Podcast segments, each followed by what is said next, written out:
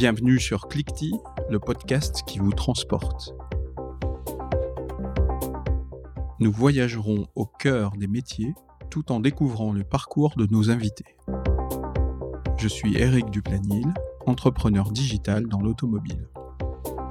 Aujourd'hui, nous rencontrons Laurent Sicolella. Laurent est un homme de communication chez Peugeot, Citroën et Lotus du nord de la France et à travers le monde. Il partage avec nous sa vision de son univers dans l'automobile.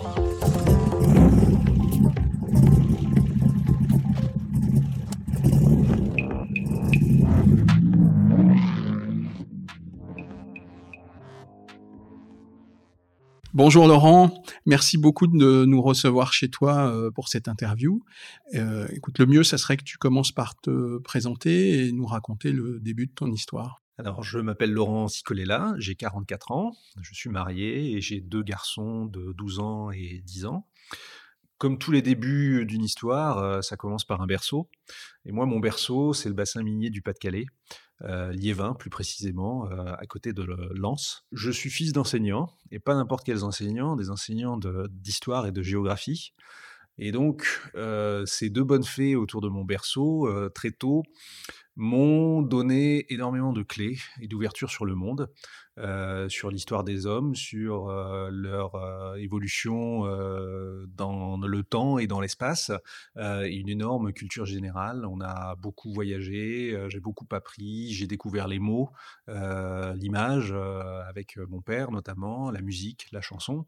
et donc j'ai eu une enfance très heureuse et très riche.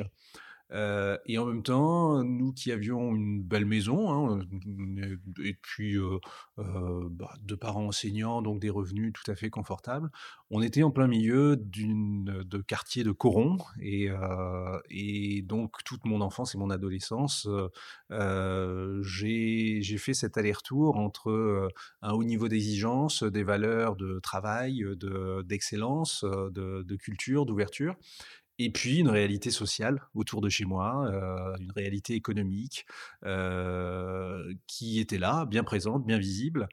Et donc j'ai très tôt été sensible aux deux et porté ça euh, en moi. je pense aussi que le fait de venir d'une région minière, avec un passé aussi présent mais un présent qui avait disparu, les mines ayant fermé, ça m'a donné une certaine relation au temps aussi, euh, au temps qui passe, à ce qui a été glorieux et ce qui n'est plus. Et puis, euh, oui, ce rapport au temps était renforcé aussi par le fait que euh, ça a été une région dévastée par la Première Guerre mondiale. à chaque croisement d'une grande route, de, de, grandes routes, il y a un cimetière militaire, allemand, canadien, anglais, euh, de temps en temps français également, bien sûr, avec Lorette. Et d'avoir ces milliers de tombes euh, toute mon enfance et mon adolescence euh, sous les yeux, ça m'a donné, je pense, un certain recul sur, sur la vie, sur l'importance d'en profiter, sur le fait que certains n'ont pas eu cette chance. Et donc, depuis ce berceau, oui, j'ai décidé de, de, vivre cette aventure pleinement et de découvrir un maximum de choses à travers le monde. très bien. Donc, moi qui suis aussi de Saint-Étienne, donc d'un autre bassin minier, euh, on, avait, nous, euh, beaucoup de nationalités représentées de par les différentes vagues euh, successives, ce qui nous a permis d'avoir certaines notions de différentes cultures et de différentes langues mais on va, on va le découvrir avec toi. Moi, ça m'a pas amené à parler autant de langues que toi.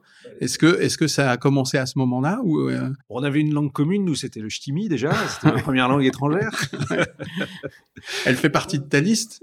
Elle fait pas. Non, je la rajoute. je la rajoute. Oui, c'est vrai que euh, le goût des voyages, euh, le goût des, des, des autres cultures m'ont amené progressivement à apprendre plusieurs langues. alors déjà, l'allemand pour être dans les meilleures classes, les classes allemandes première langue à l'époque, c'était important. puis l'anglais, et puis avec un peu de latin au passage. Et puis au, au, fil de mes études, j'ai eu l'occasion, j'ai eu envie d'apprendre l'italien pour, pour chanter Don Giovanni dans le, test, dans le texte. j'ai rencontré une polonaise lorsque j'étais en Allemagne et donc j'ai appris le polonais. Puis ensuite, la vie professionnelle m'a permis d'apprendre l'espagnol, euh, le, portugais, puis le russe et, le mandarin. Euh, mais je pense que fondamentalement, c'est euh, grâce à mes parents qui m'ont très tôt initié à la musique. Et en fait, apprendre une langue, c'est apprendre une, une musique, c'est apprendre des phrases musicales, ça a entraîné ma mémoire, ça a entraîné mon oreille. Et puis, je pense qu'il y a un jeu aussi, quand on apprend une langue, on décode un message secret. Et puis derrière, bah, il y a une culture, il y a une musique, il y a une histoire, il y a, énormément, de choses à découvrir. Donc, apprendre une langue, c'est suivre le chemin d'une aventure. Mmh.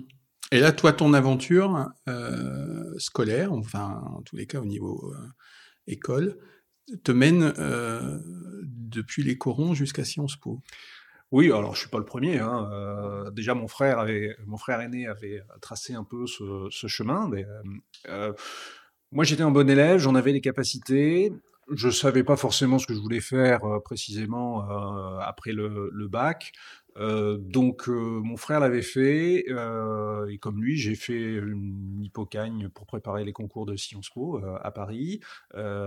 j'ai travaillé beaucoup les étés notamment à faire des prépas spécifiques et puis j'ai eu le concours en 95 et, et, là bah, j'ai continué à apprendre énormément dans une école généraliste donc c'est ce qu'il me fallait pour me nourrir. J'ai appris beaucoup sur l'histoire, l'histoire des hommes, l'histoire de leurs pensées, sur, euh, sur leur intégration dans l'espace. Enfin, une richesse, euh, une richesse intellectuelle qui me sert encore aujourd'hui tous les jours. Et, à ce moment-là, si on se pose, tu t'imagines faire quelle carrière? Tu avais une vision un peu de, de, la suite? J'imagine surtout ce que je n'ai pas envie de faire. C'est-à-dire que j'avais pas l'âme, euh, la fibre du service public, donc ça a écarté une première filiale, euh, filière. Euh, en ce qui concerne la section économique et financier, j'avais déjà dans l'idée de faire une école de commerce, donc une deuxième formation mmh généraliste derrière. Euh, les relations internationales, je trouvais ça intéressant, mais un peu, euh, ça m'enfermait un peu. Et il y avait une filière qui s'appelait communication et ressources humaines, où là, je trouvais que c'était un peu plus diversifié, et donc c'était un peu plus généraliste, et ça m'évitait de choisir euh, aussi jeune et de m'enfermer dans quelque chose. Donc j'ai suivi cette, cette, cette, cette majeure-là avant d'avoir l'opportunité, la chance d'être sélectionné à la sortie de l'école pour un programme organisé par le Parlement allemand. et qui permettait à une poignée d'étudiants d'étudier à la Humboldt-Universität à Berlin et surtout de travailler comme assistant parlementaire d'un député allemand Berlin, à cette époque-là, c'était une ville qui était complètement euh, bouleversée par ce qui s'était passé euh, quelques années plus tôt. C'était une ville euh, en transition. C'est, je pense que c'était une, une, période très particulière de son histoire, puisque la décision a été prise quelque temps avant de transférer la capitale de Bonn à Berlin.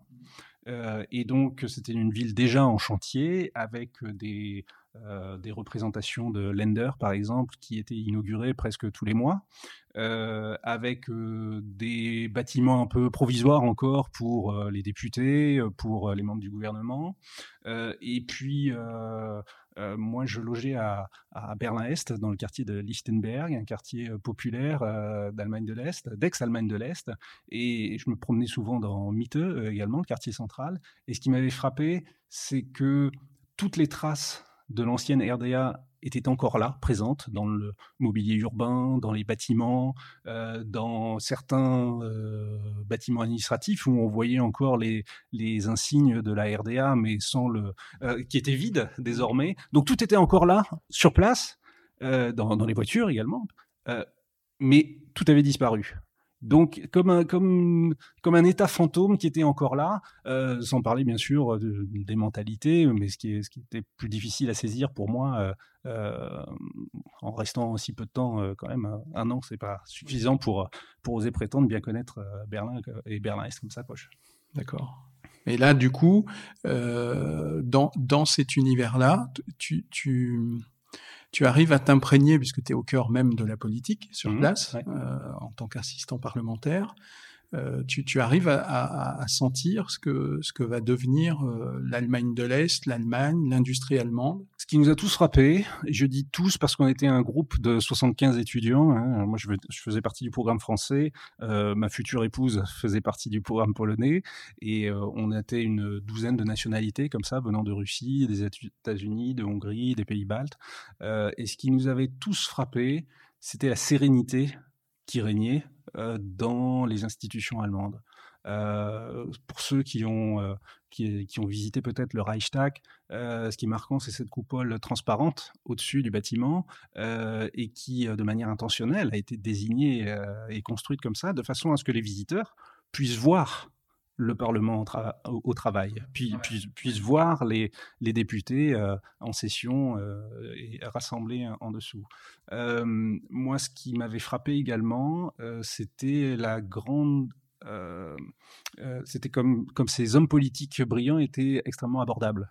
Donc Helmut Kohl, je le voyais euh, toutes les semaines. Euh, euh, Gerhard Schröder, on le voyait donc tous les 15 jours, puisque la, la session mmh. parlementaire avait lieu tous les 15 jours, et dans les réunions de, de fractions. donc moi j'avais demandé à, pouvoir travailler pour un député dans la commission des transports.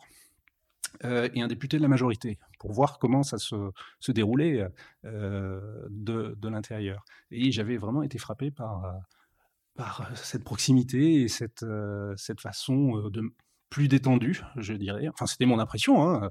ça n'est que mon impression, mais je, l'ai trouvé beaucoup plus abordable et plus détendu peut-être que certains, certains politiques français. Euh, je pense aussi que le fait que ce soit un État fédéral euh, modifie euh, considérablement les choses. et ce qui m'avait frappé, c'est que mon député, Reinhard Weiss, quand je l'accompagnais dans sa circonscription d'Aix-Allemagne de l'Est, personne ne le connaissait sur place parce que c'était le député fédéral. Ah oui, d'accord. Donc il y a un vrai décalage sur ces institutions-là quand même. Mais Ok. Et du coup, tu, tu restes un an, c'est ça, en Allemagne?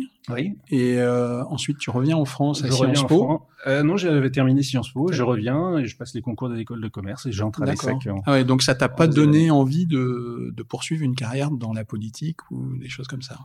Tu t'es dit que c'était pas ton, c'était pas ton chemin? Faut jamais dire jamais dans, la vie. Je sais pas si c'est un scoop.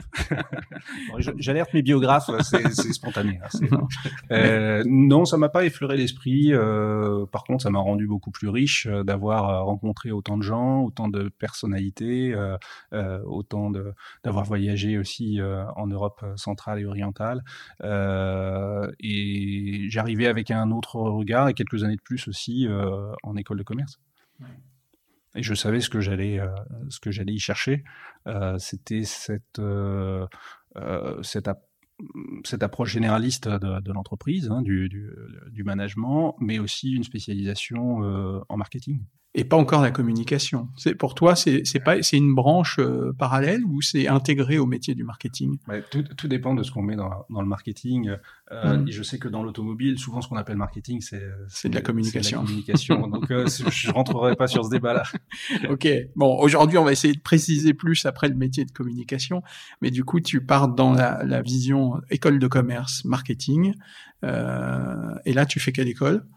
Donc je, je fais les Sergi. Euh, une très belle expérience, une autre euh, ambiance également par rapport à Sciences Po, beaucoup plus euh, beaucoup plus cool, j'ai envie de dire, très sincèrement. assez vite, je rentre en parallèle chez France Télécom, puisque l'ESSEC offrait la possibilité de faire un apprentissage. Et donc, je commence à travailler dans une direction régionale euh, où j'apprends, euh, je fais mes premiers pas dans l'organisation de campagnes de, de pub régionales. À l'époque, on était dans en plein boom des mobiles euh, et, et, les premiers pas de, de l'internet à haut débit. donc, j'alterne mes journées, mes semaines, mes mois entre une école de commerce où je viens chercher certaines informations bien précieuses pour le reste de, de ma carrière en termes de savoir, et puis j'apprends en même temps le savoir-faire et le savoir-être euh, dans, dans l'entreprise. Dans l'entreprise. Donc une super formule. et accessoirement. Euh, là, on est en quelle année à ce moment-là? Là, on est en 2000-2001.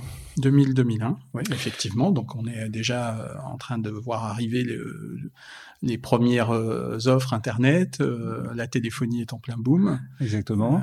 Euh, et Orange, enfin France Télécom, qui est en train de devenir progressivement Orange, venait de racheter la filiale, enfin venait de racheter Polska. la rumeur se répand que je parle un petit peu polonais puisque j'ai rencontré une polonaise quelque temps auparavant avant. Et donc, on me dit, bah, ça tombe bien, on recherche des gens pour renforcer les équipes sur place et aider à, mettre en place certaines euh, certaines euh, réformes, euh, notamment le télémarketing, c'était un gros point fort de la direction régionale de Paris. Et donc, je suis envoyé comme consultant interne en 2002 pour, pour une mission de six mois à Varsovie. D'accord. Donc je note ça parce que on, va le voir au fur et à mesure de ton parcours, mais en gros, une de tes premières missions est liée au fait que tu parles une langue. Oui, c'est vrai. Aies des notions d'une langue. Donc là, ton amie, c'était pas ta femme encore, non, non, est polonaise, tu parles un peu de polonais, et de fait, on te dit, si tu parles polonais, euh, tu, tu pars euh, en Pologne pour nous. C'est ce que j'ai toujours trouvé formidable avec les langues, c'est que euh, moi, ça m'amuse énormément de les apprendre. c'est comme, c'est comme un jeu, c'est un langage codé.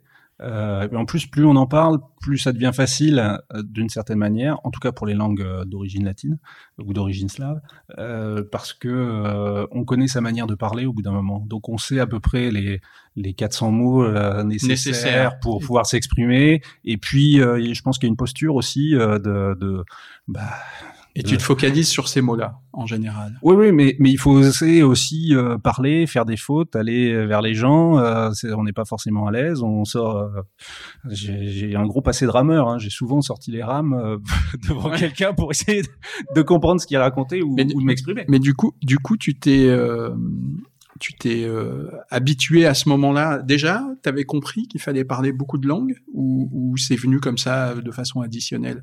Parce qu'en fait, tu parlais bon euh, ta langue maternelle, le français. Mhm. Euh, ensuite, tu as dû apprendre l'anglais et l'allemand à l'école. L'anglais, l'allemand. Sciences Po, je me suis mis à l'italien euh, pour le plaisir, juste pour à l'origine parce que je voulais pouvoir chanter Don Giovanni dans, dans le texte et, comprendre un peu ce qui se racontait. Puis de fil en aiguille, j'avais un prof qui était passionné de chansons italiennes, donc il m'a fait découvrir Adriano Celentano. Puis ensuite, j'ai suivi le film et j'ai toujours aimé depuis la, la chanson italienne.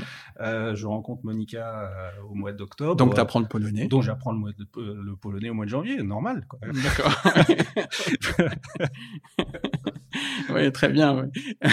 Excellent. Et du coup, on t'envoie, France Télécom t'envoie euh, en Pologne pour une première mission. Oui, et ça me ça m'a beaucoup plu ce côté. Euh, je prends le, drapeau de l'entreprise et je vais le planter ailleurs, et puis euh, et puis on, essaie de construire tous ensemble quelque chose dans des circonstances un peu différentes, un peu exceptionnelles. On serre les coudes, il y a une certaine solidarité de fait puisqu'on est une poignée de Français à l'étranger et, et, on essaie de bien faire pour le service pour la marque pour laquelle on travaille. Et j'aurais bien continué ça. Euh, sauf que justement, France Télécom venait de racheter Orange et il y avait des dettes trop, importantes euh, à cette époque. Et malheureusement, quand mon apprentissage s'est terminé et mes études également, euh, ils ont gelé les embauches. Sinon, je pense que je serais, peut-être, euh, j'aurais peut-être continué déjà chez, chez France Télécom. Euh, et en arrivant sur le marché du travail, enfin avant d'arriver sur le marché du travail, dans mes derniers euh, semestres, en réfléchissant à ce que je voulais faire, je me voyais plutôt dans une grande entreprise.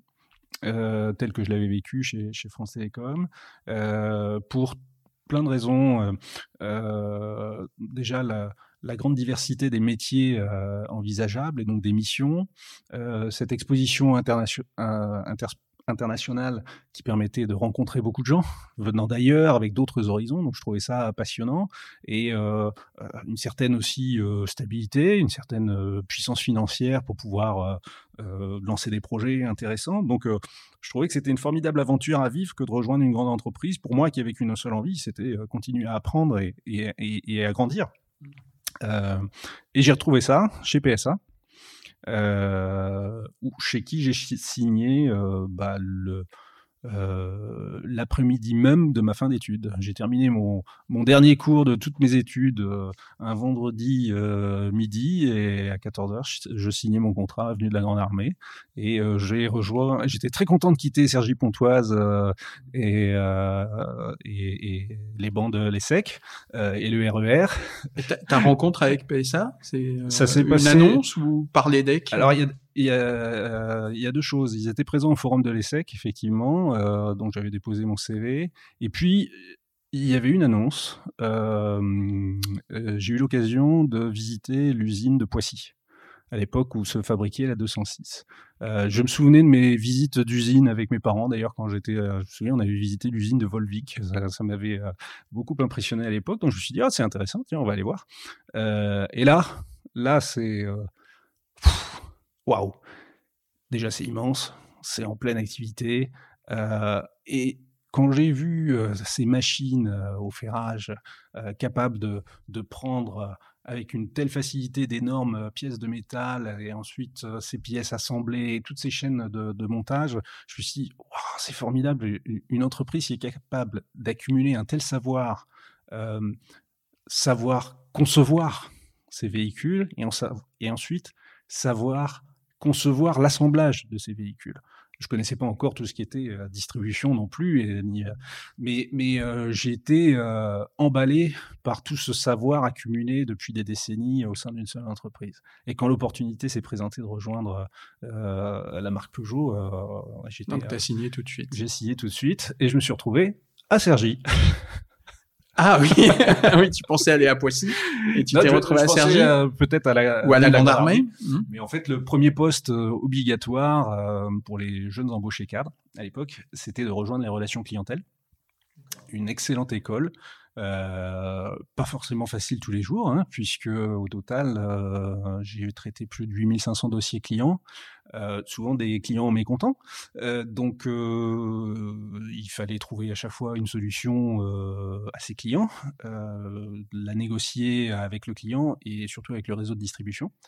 Donc euh, une très belle, euh, très belle école. C'est là que j'ai découvert ce qu'était une voiture, ce qui était un concessionnaire, ce qui était un client, un moteur, un, moteur qui marche ou qui marche pas. Le, joint de culasse, je l'imaginais pas du tout comme ça. Ouais. Et du coup, du coup, ça t'a permis de relativiser ce que tu avais visité dans l'usine, c'est-à-dire la grande puissance, euh, ce qui t'avait impressionné d'un constructeur, euh, et là, tu découvres 8500 euh, dossiers à toi tout seul euh, sur la durée de ton... C'est énorme.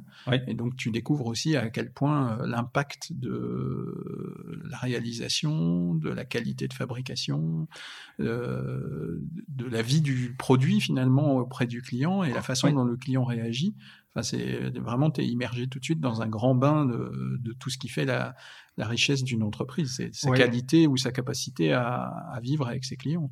Oui, et, et, en fait, ce que je découvre, s'il y a un, mot sur lequel je, je mettrai l'accent, c'est que l'automobile, c'est de l'humain. Pour moi, ça a été vraiment le, la confirmation que, quoi qu'on raconte, bien sûr, il y a, tout le savoir-faire, l'ingénierie, la, la, technologie, mais quand même, ce qui détermine l'achat ou le non-achat, c'est la relation humaine entre le client ou l'utilisateur euh, et sa machine, et la marque et le concessionnaire, euh, que ce soit son réceptionnaire après-vente ou son, vendeur. Donc on est, en fait, notre matière première, nous, euh, aux relations clientèle, c'était l'humain, c'était la relation humaine. Et souvent, il m'est arrivé de récupérer des clients, parce que quand un client se plaint qu'il est, mécontent, déjà c'est une chance pour une marque, parce qu'il y a la possibilité de, le récupérer, de comprendre pourquoi il est mécontent. Et euh, la plupart des clients euh, mécontents, ils s'en vont et ils disent même pas pourquoi. Donc c'était une chance. Euh, et, en mettant de l'humain, en mettant de l'écoute, de l'empathie, parfois en mettant aussi un billet sur la table, hein, faut pas faut pas se leurrer. on a pu récupérer des, des, des, clients comme ça et oui, nos, médailles à nous, c'était les lettres de remerciement des, clients. Euh, et je les ai gardées d'ailleurs. Ah oui? ouais, Tu as encore des lettres où les clients te remercient d'avoir euh, rattrapé. Un peu mes euh, diplômes supplémentaires. et, du, coup, à ce moment-là, tu, tu, comprends quelque chose en particulier sur ce qui va conditionner ton évolution dans cette entreprise? Tu te dis, la relation avec les clients, donc euh, le fait que ça soit de l'humain, tu te dis mais euh, mon poste, enfin mon évolution va, va, va, être conditionnée par ce que je viens de vivre, par cette expérience, ou, ou c'est pas du tout comme ça que ça évolue ensuite. Parce que en gros, si c'est ta façon de rentrer, ce, ce, passage, il est conditionné à un laps de temps, j'imagine. Ça a duré à peu près deux ans. Hein. Deux ans, ah oui, donc c'est quand même une, euh, un passage obligé qui est assez long quand même. Et au bout de deux ans, tu te dis maintenant, il faut que je, j'évolue. De quelle façon? Alors en fait, c'est euh, c'est l'organisation elle-même qui, qui, me propose euh, le poste suivant. En m'ayant observé. Donc l'organisation sont les ressources humaines, hein, et, je remercie encore d'ailleurs, la personne qui m'a si bien conseillé. en fait, le poste suivant, c'était un poste de consultant interne pour aider les filiales de la marque Peugeot à rentrer dans la démarche qualité quand elles n'y étaient pas, ou, et à améliorer l'expérience client et la satisfaction client. En travaillant justement sur tous ces leviers qui, euh, s'il fonctionne bien, bah, le client euh, euh, est satisfait. S'il fonctionne pas bien, il n'est pas satisfait. Et donc, il y avait justement 12 leviers de satisfaction ou d'insatisfaction qui avaient été identifiés et un certain nombre de, de, plans d'action qui avaient été listés. le déploiement des méthodes commerciales, la formation, la démarche qualité, la mise en place d'indicateurs, etc., etc. Et donc, je, je deviens consultant interne pour la marque Peugeot, à travailler avec les filiales euh, anglaise, italienne, et puis surtout, euh, l'Amérique latine venait de rentrer dans la démarche qualité, et donc euh, voilà, j'ai hérité de la zone Amérique latine, en l'occurrence le Mexique, le Brésil, l'Argentine et le Chili. D'accord. Et là, à ce moment-là, enfin cette mission, on va la découvrir en plus dans le détail, mais finalement, ça va te permettre de, de renforcer l'image que tu as déjà de ton entreprise, parce que tu connais finalement beaucoup de ses points forts et aussi beaucoup de ses faiblesses. Parce que euh, les, clients que tu as eu en relation pendant deux ans t'ont donné tous les points faibles pratiquement de l'entreprise. et, ce, qui est fascinant, vu par le produit en tous les cas. Alors les points forts aussi, hein, euh, pas que du négatif. Euh, parfois on oubliait que les clients, ils aimaient la marque, ils aimaient les modèles, et que même la grande majorité était très content de leur achat et de leur relation avec leur concessionnaire. ce qui m'a fasciné, c'est que les besoins des clients sont exactement les mêmes à peu de choses près. Mais fondamentalement, ils sont les mêmes euh, qu'on soit euh, en Argentine, au Chili, en Angleterre, en Italie ou en France. Euh, en Angleterre, ils, sont les mêmes, mais de l'autre côté. à gauche ou à droite. Du mauvais côté. D'accord. Donc, tu as cette vision-là, et du coup, tu, tu, ton, ton rôle va être de passer dans chacun de ces pays ou de ces territoires pour aller euh, initier ou accompagner la mise en place d'une démarche qualité autour d'un certain nombre de points qui ont été prédéfinis et pour faire progresser l'entreprise dans ces points-là. Oui, chaque euh, chaque euh, chaque filiale ayant euh, ses points forts et ses points faibles et ses propres challenges. c'est sûr qu'en Italie, Peugeot n'avait pas la même part de marché qu'en Argentine, ni la même image, dans un sens comme dans l'autre. Hein. J'ai été surpris de voir à quel point l'image de, de, la marque pouvait être très forte et très positive dans certaines filiales où elle était beaucoup plus moyenne euh, et milieu de gamme euh, dans d'autres. Euh, et donc, là où le challenge, c'est que moi, je n'étais que consultant, j'étais pas sur le terrain en permanence, et donc j'ai compris assez vite que ma première mission, c'était d'établir une relation de confiance avec mes interlocuteurs directs, les responsables formation, les responsables qualité, les responsables des méthodes commerciales, si possible leur management. Ce qui était déjà plus d'arriver à embarquer tout le monde pour avoir une vraie euh, voilà et, cohérence dans, dans le traitement de cette qualité. Et puis disons-le, un, un, un, patron de filiale qui a déjà des objectifs euh, commerciaux ambitieux, des challenges parce qu'on n'avait pas forcément des produits tout à fait adaptés au marché, euh, des, des, des, tous les challenges qu'un patron de filiale peut, peut, peut connaître la satisfaction client, ouais, c'est très bien, mais il y a que 7 jours dans une semaine, donc euh, c'est pas facile non plus d'arriver du siège et de et de d'avoir un temps d'écoute et et euh, de, de, la part du top management euh, non plus de, de, la filiale. Donc ça, là encore, j'ai été confronté à de l'humain et c'est à la fois mes mes connaissances, mes compétences, mais aussi ma personnalité qui m'a permis, je pense, de, de, de tisser peu à peu cette relation de confiance avec mes interlocuteurs sur place. Et donc, forcément, euh, l'Italie, je parlais italien, euh, l'Angleterre, je parlais l'anglais. Amérique latine, bah, je me suis mis à l'espagnol puis au portugais. donc en 2005, j'ai appris l'espagnol. J'ai pris euh, euh, une trentaine d'heures de cours et puis ensuite, euh, j'ai sorti les rames sur, place et, et pareil l'année suivante avec avec le portugais au Brésil.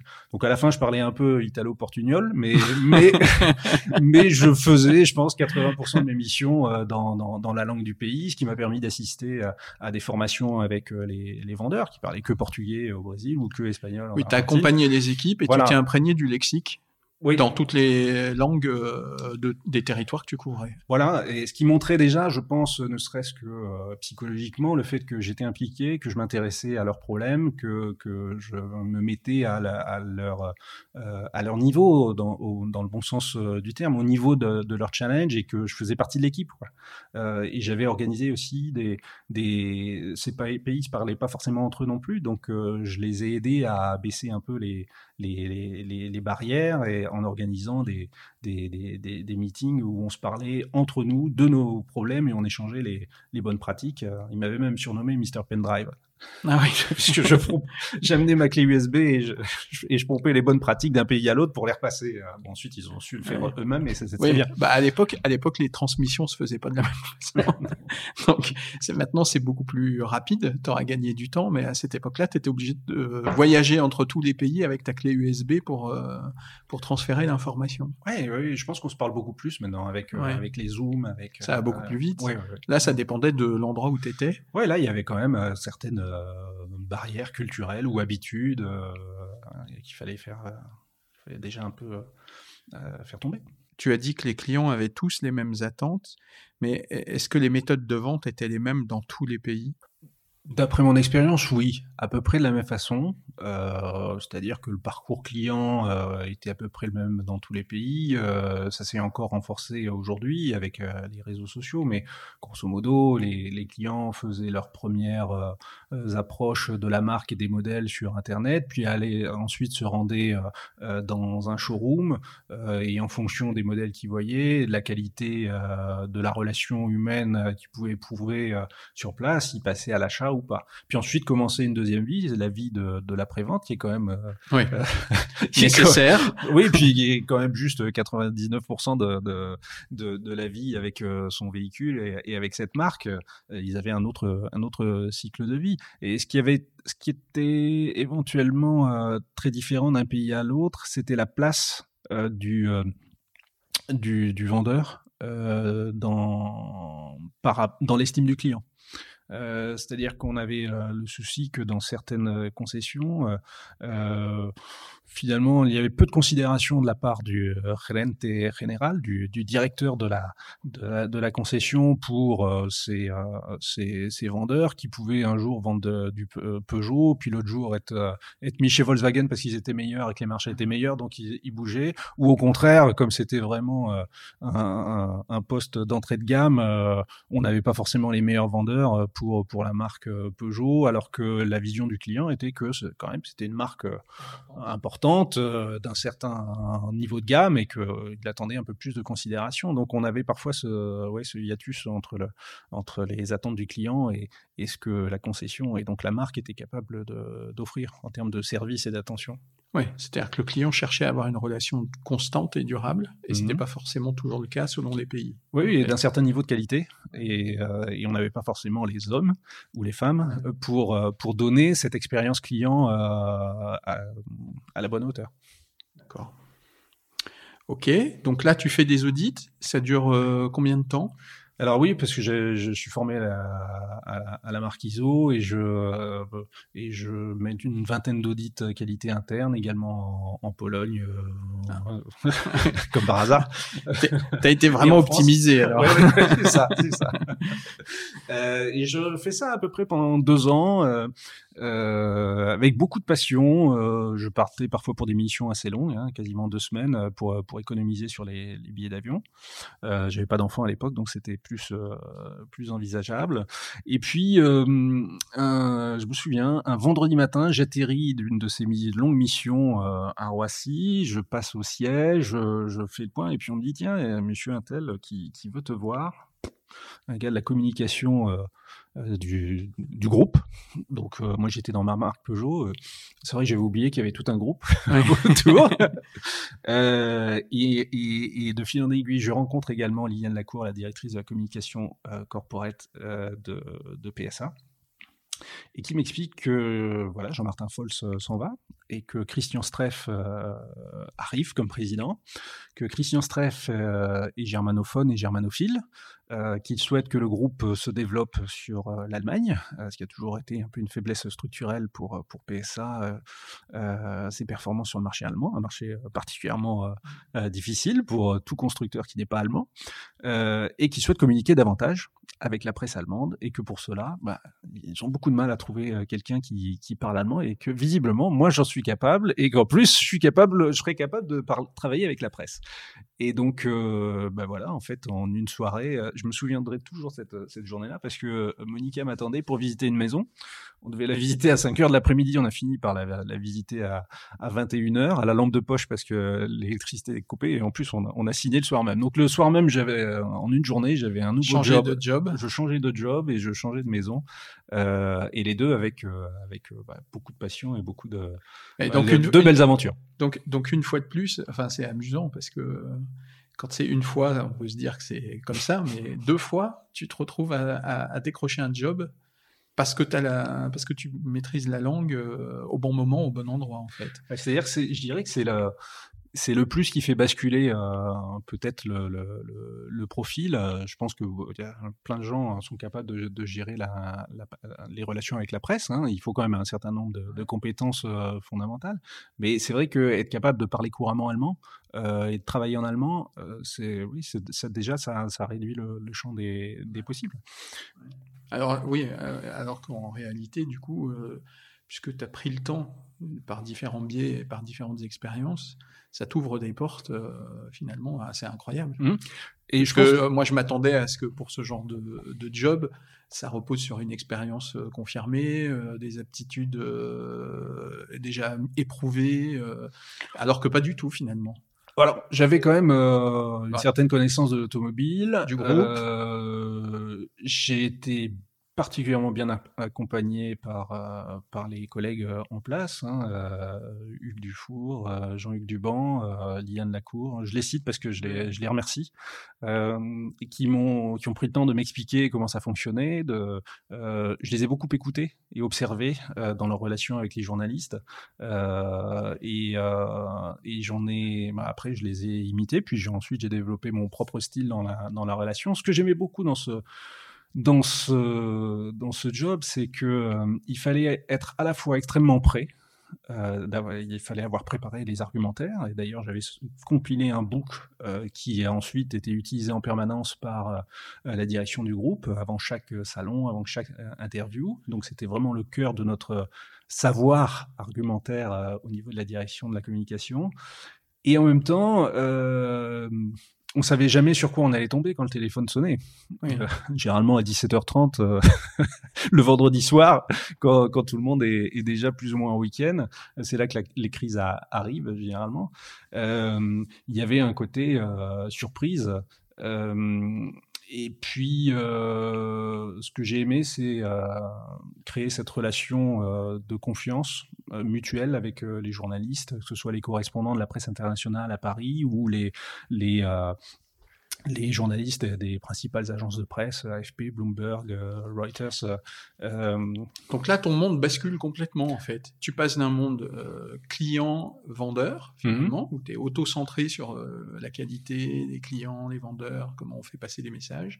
Et là, tu te retrouves avec un public complètement différent donc la presse, mmh. et en même temps, on va dire les, les patrons du, groupe qui interviennent, que ce soit pour le groupe, pour PSA, pour euh, donc le groupe PSA, ou que pour la marque Citroën ou pour la marque Peugeot, mmh. euh, à, à, préparer toute la communication orientée vers l'Allemagne et vers la presse allemande et pas que pas que l'Allemagne, mais euh, mais la presse allemande est importante dans, l'automobile.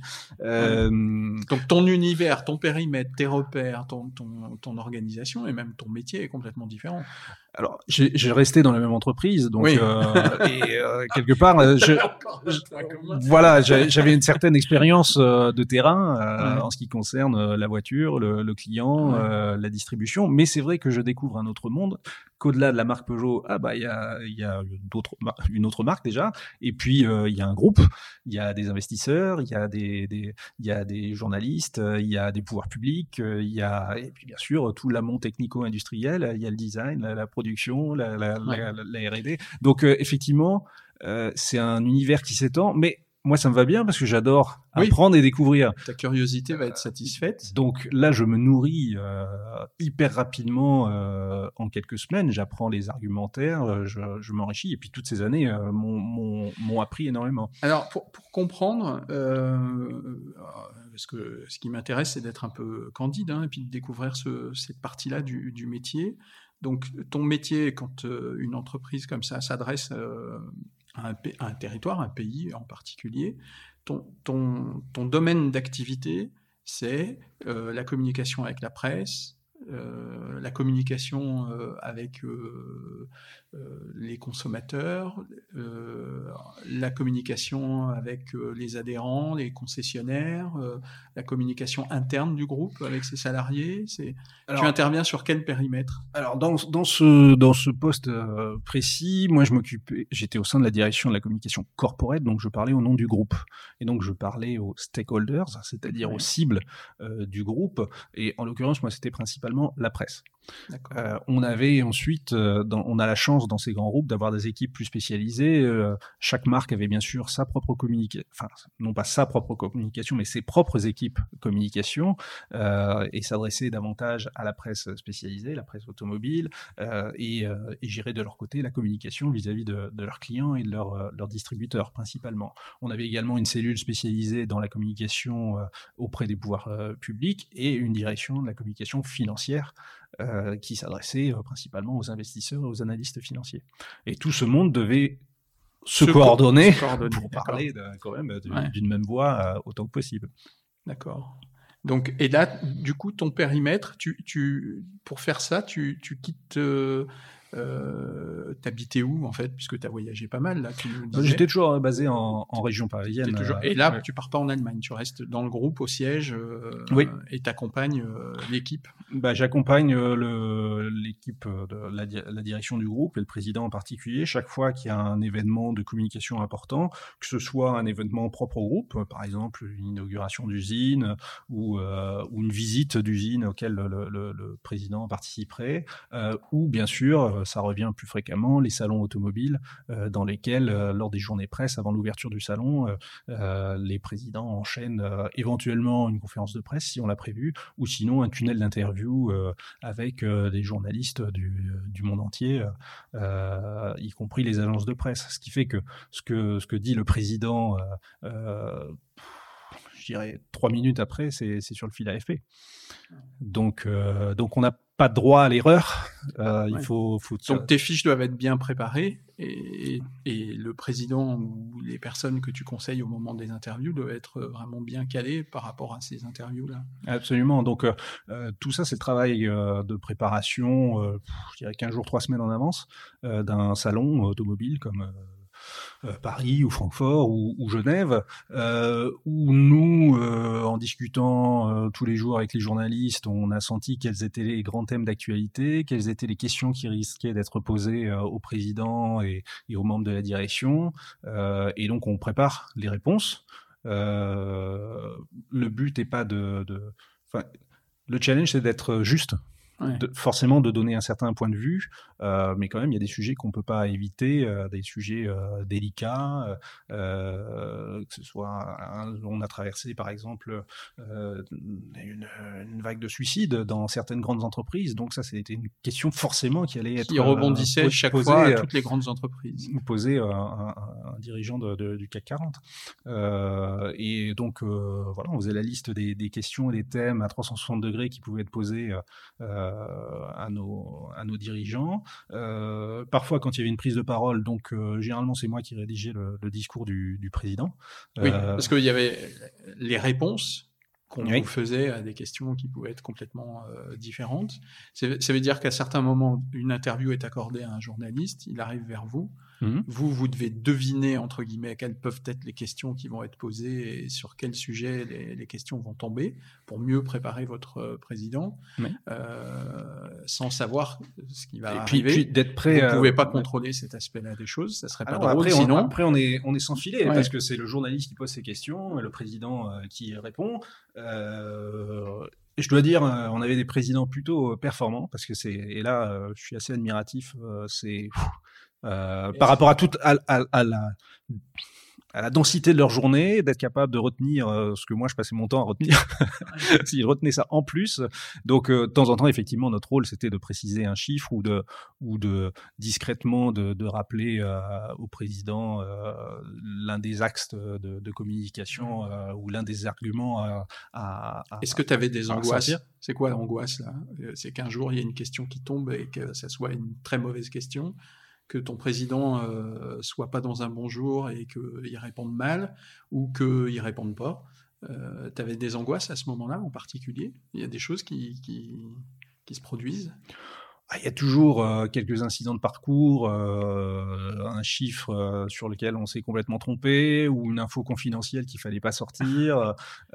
donc là après, c'est un peu la zone grise dans laquelle la relation qu'on a pu construire avec le journaliste est extrêmement utile. Pour, pour, un peu maîtriser, pour tempérer. bah pour mmh. pouvoir tempérer, pour pouvoir rattraper le coup en disant ah non il s'est trompé, c'est c'est pas tel chiffre ou bien non écoute là ce qu'il a dit, écoute euh, c'est, ça nous gêne beaucoup si, si jamais tu sors. Euh, et, et, ce qui est intéressant dans cette relation humaine et de long terme qu'on construit avec, euh, avec les journalistes, c'est que ils comprennent, ils comprennent la situation. je pense, on, on, vit en osmose en fait, hein. plutôt en symbiose, en symbiose. c'est-à-dire que les journalistes ont besoin d'informations fiables. rapidement, euh, c'est la parfois de, scoop, mais pas de mauvaises informations. Parfois de scoop, euh, mais euh, ils travaillent pas contre nous, ils travaillent, ils travaillent avec nous.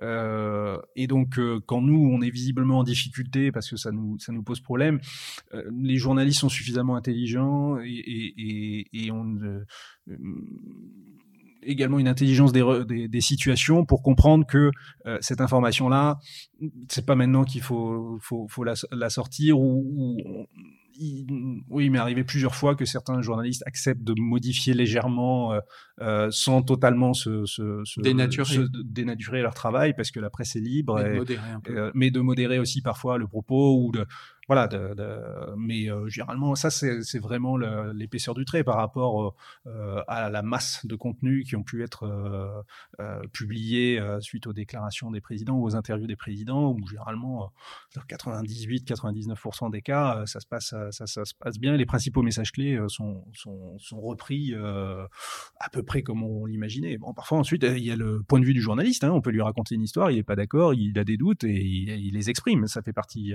du jeu. Notre but, c'était de, le convaincre avec des arguments suffisamment euh, solides. Il peut ensuite euh, avoir tout à fait son point de vue et pas être d'accord, et, et, il le dit. Ça fait partie du, jeu. Ah Après, oui, euh, chaque journaliste, qu'il soit allemand, américain, pour ou contre, peut intervenir et influencer son information sur des faits qui lui sont propres. Et vous, vous n'avez pas ce contrôle-là.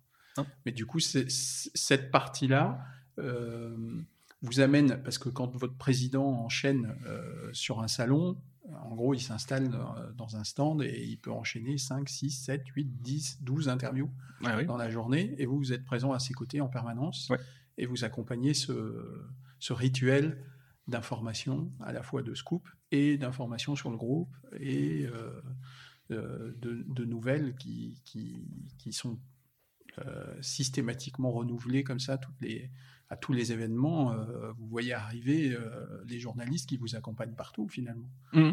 Oui, oui, oui. Bah, c'est, les journalistes, c'était nous qui organisions euh, les créneaux également. Euh, donc, il y a des journalistes qui sont très difficiles à, à obtenir. Ils sont presque plus bookés que les, plus bookés que les présidents.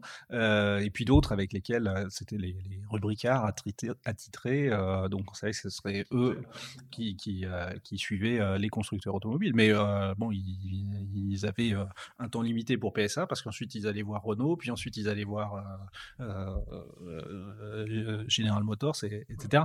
donc, euh, donc euh, voilà. Mais vous, votre calendrier communication, c'est en gros, par exemple, le salon de Genève, en début d'année. Bah, il y a un certain nombre d'événements réguliers qui, qui, donc on sait les incontournables, les incontournables, les grands salons automobiles, et puis régulièrement l'annonce des résultats commerciaux et des résultats financiers et l'assemblée générale des actionnaires. Donc on sait que ce sont des moments de, de communication. Ensuite, qui sont sur un calendrier fixe quelque part qui ne dépend pas vraiment de nous. Euh, et puis se greffent dessus des événements plus davantage propres euh, à l'entreprise. Un lancement de voiture un lancement de voiture ou les essais de, de du véhicule. Euh, ça peut être certaines annonces, euh, certaines communications stratégiques, le plan à, le plan euh, à 5 ans, à 5 ans. Euh, ça peut être l'annonce particulière d'un accord avec de coopération avec un autre constructeur ou un rachat ou l'inauguration d'une nouvelle capacité ou voilà, donc c'était à nous justement de, de, maîtriser ce calendrier pour, pour et de le coordonner à l'échelle du groupe. Juste pour faire un, point par rapport à, ces activités-là, qui sont quand même très spécifiques, hein, tu, as, tu as eu une formation. Tout à l'heure, tu disais, je me suis aligné sur euh, mon équipe ou l'équipe qui était déjà existante. Tu as eu une formation spécifique ou c'est vraiment toi qui, qui a fait euh, un travail particulier de, de compréhension, euh, de, d'entraînement, de, de, préparation? Bah, L'un de, de, mes grands entraînements, c'est mes études euh, à Sciences Po, où je dirais que la matière principale, c'est la synthèse. Donc, c'est être capable de digérer énormément d'informations et la restituer en peu de phrases bien articulées et qui font sens. Donc, quand on travaille pour un groupe comme comme, comme PSA, il y a énormément d'informations à, synthétiser euh, et euh, je pense qu'on était une équipe assez euh, performante. On avait même été euh, euh considéré par les... On avait fait une enquête auprès des journalistes, on était dans le top 3 des, services de presse du CAC 40, donc on pouvait être fier de, notre travail. on avait des arguments très, affûtés, très préparés, mais il y a quand même une pratique euh, la façon de parler, la façon de s'exprimer, les mots choisis, euh, euh, la manière de, de, présenter les choses, tout ça, ça s'apprend, je pense, par mimétisme. Oui. Oui, et puis par, par aussi tes expériences multiples où tu as aussi appris à convaincre les gens. Oui, oui, puis on apprend à mieux à connaître les journalistes. On sait que quand on lui a dit euh, euh, telle chose, on voit comment il la restitue ensuite euh, dans, dans son article. Donc, euh, c'est, on s'adapte mmh. euh, à, à, chaque journaliste, à chaque euh, façon de voir les choses, et puis à la situation du, du groupe et, et, au message qu'on veut faire passer. Bon, alors vous êtes le top 3, tout est prêt, tout est nickel, vous maîtrisez tout, et il y a bien eu des moments où tout a dérapé. Ah oui, bah, il y a des choses qu'on peut pas prévoir, par exemple qu'un un volcan euh, islandais, euh, dont je te laisserai euh, rappeler le nom, rentre en éruption. je pense, c'est pas possible. c'est donc c'est un événement spectaculaire. Nous, on travaille depuis des mois sur la pose de la première pierre d'une usine en Russie, à Kaluga, donc dans un contexte multiculturel déjà pas facile à, à, à, à gérer, puisqu'on était dans une joint venture avec Mitsubishi euh, en Russie. Euh, donc pas euh, loin de nos, nos terres, en travaillant avec des prestataires russes et français, donc un événement assez complexe à organiser. Et bien sûr, on a un volcan qui rentre en éruption et qui perturbe l'ensemble des vols au niveau de l'Europe, euh, qui nous empêche d'aller euh, en Russie. On a eu un créneau, on, est, on, a roulé toute la nuit pour aller à Nice et on a réussi à, attraper le dernier vol qui, qui partait pour Moscou. Euh, ça a été un peu compliqué également pour tous nos invités.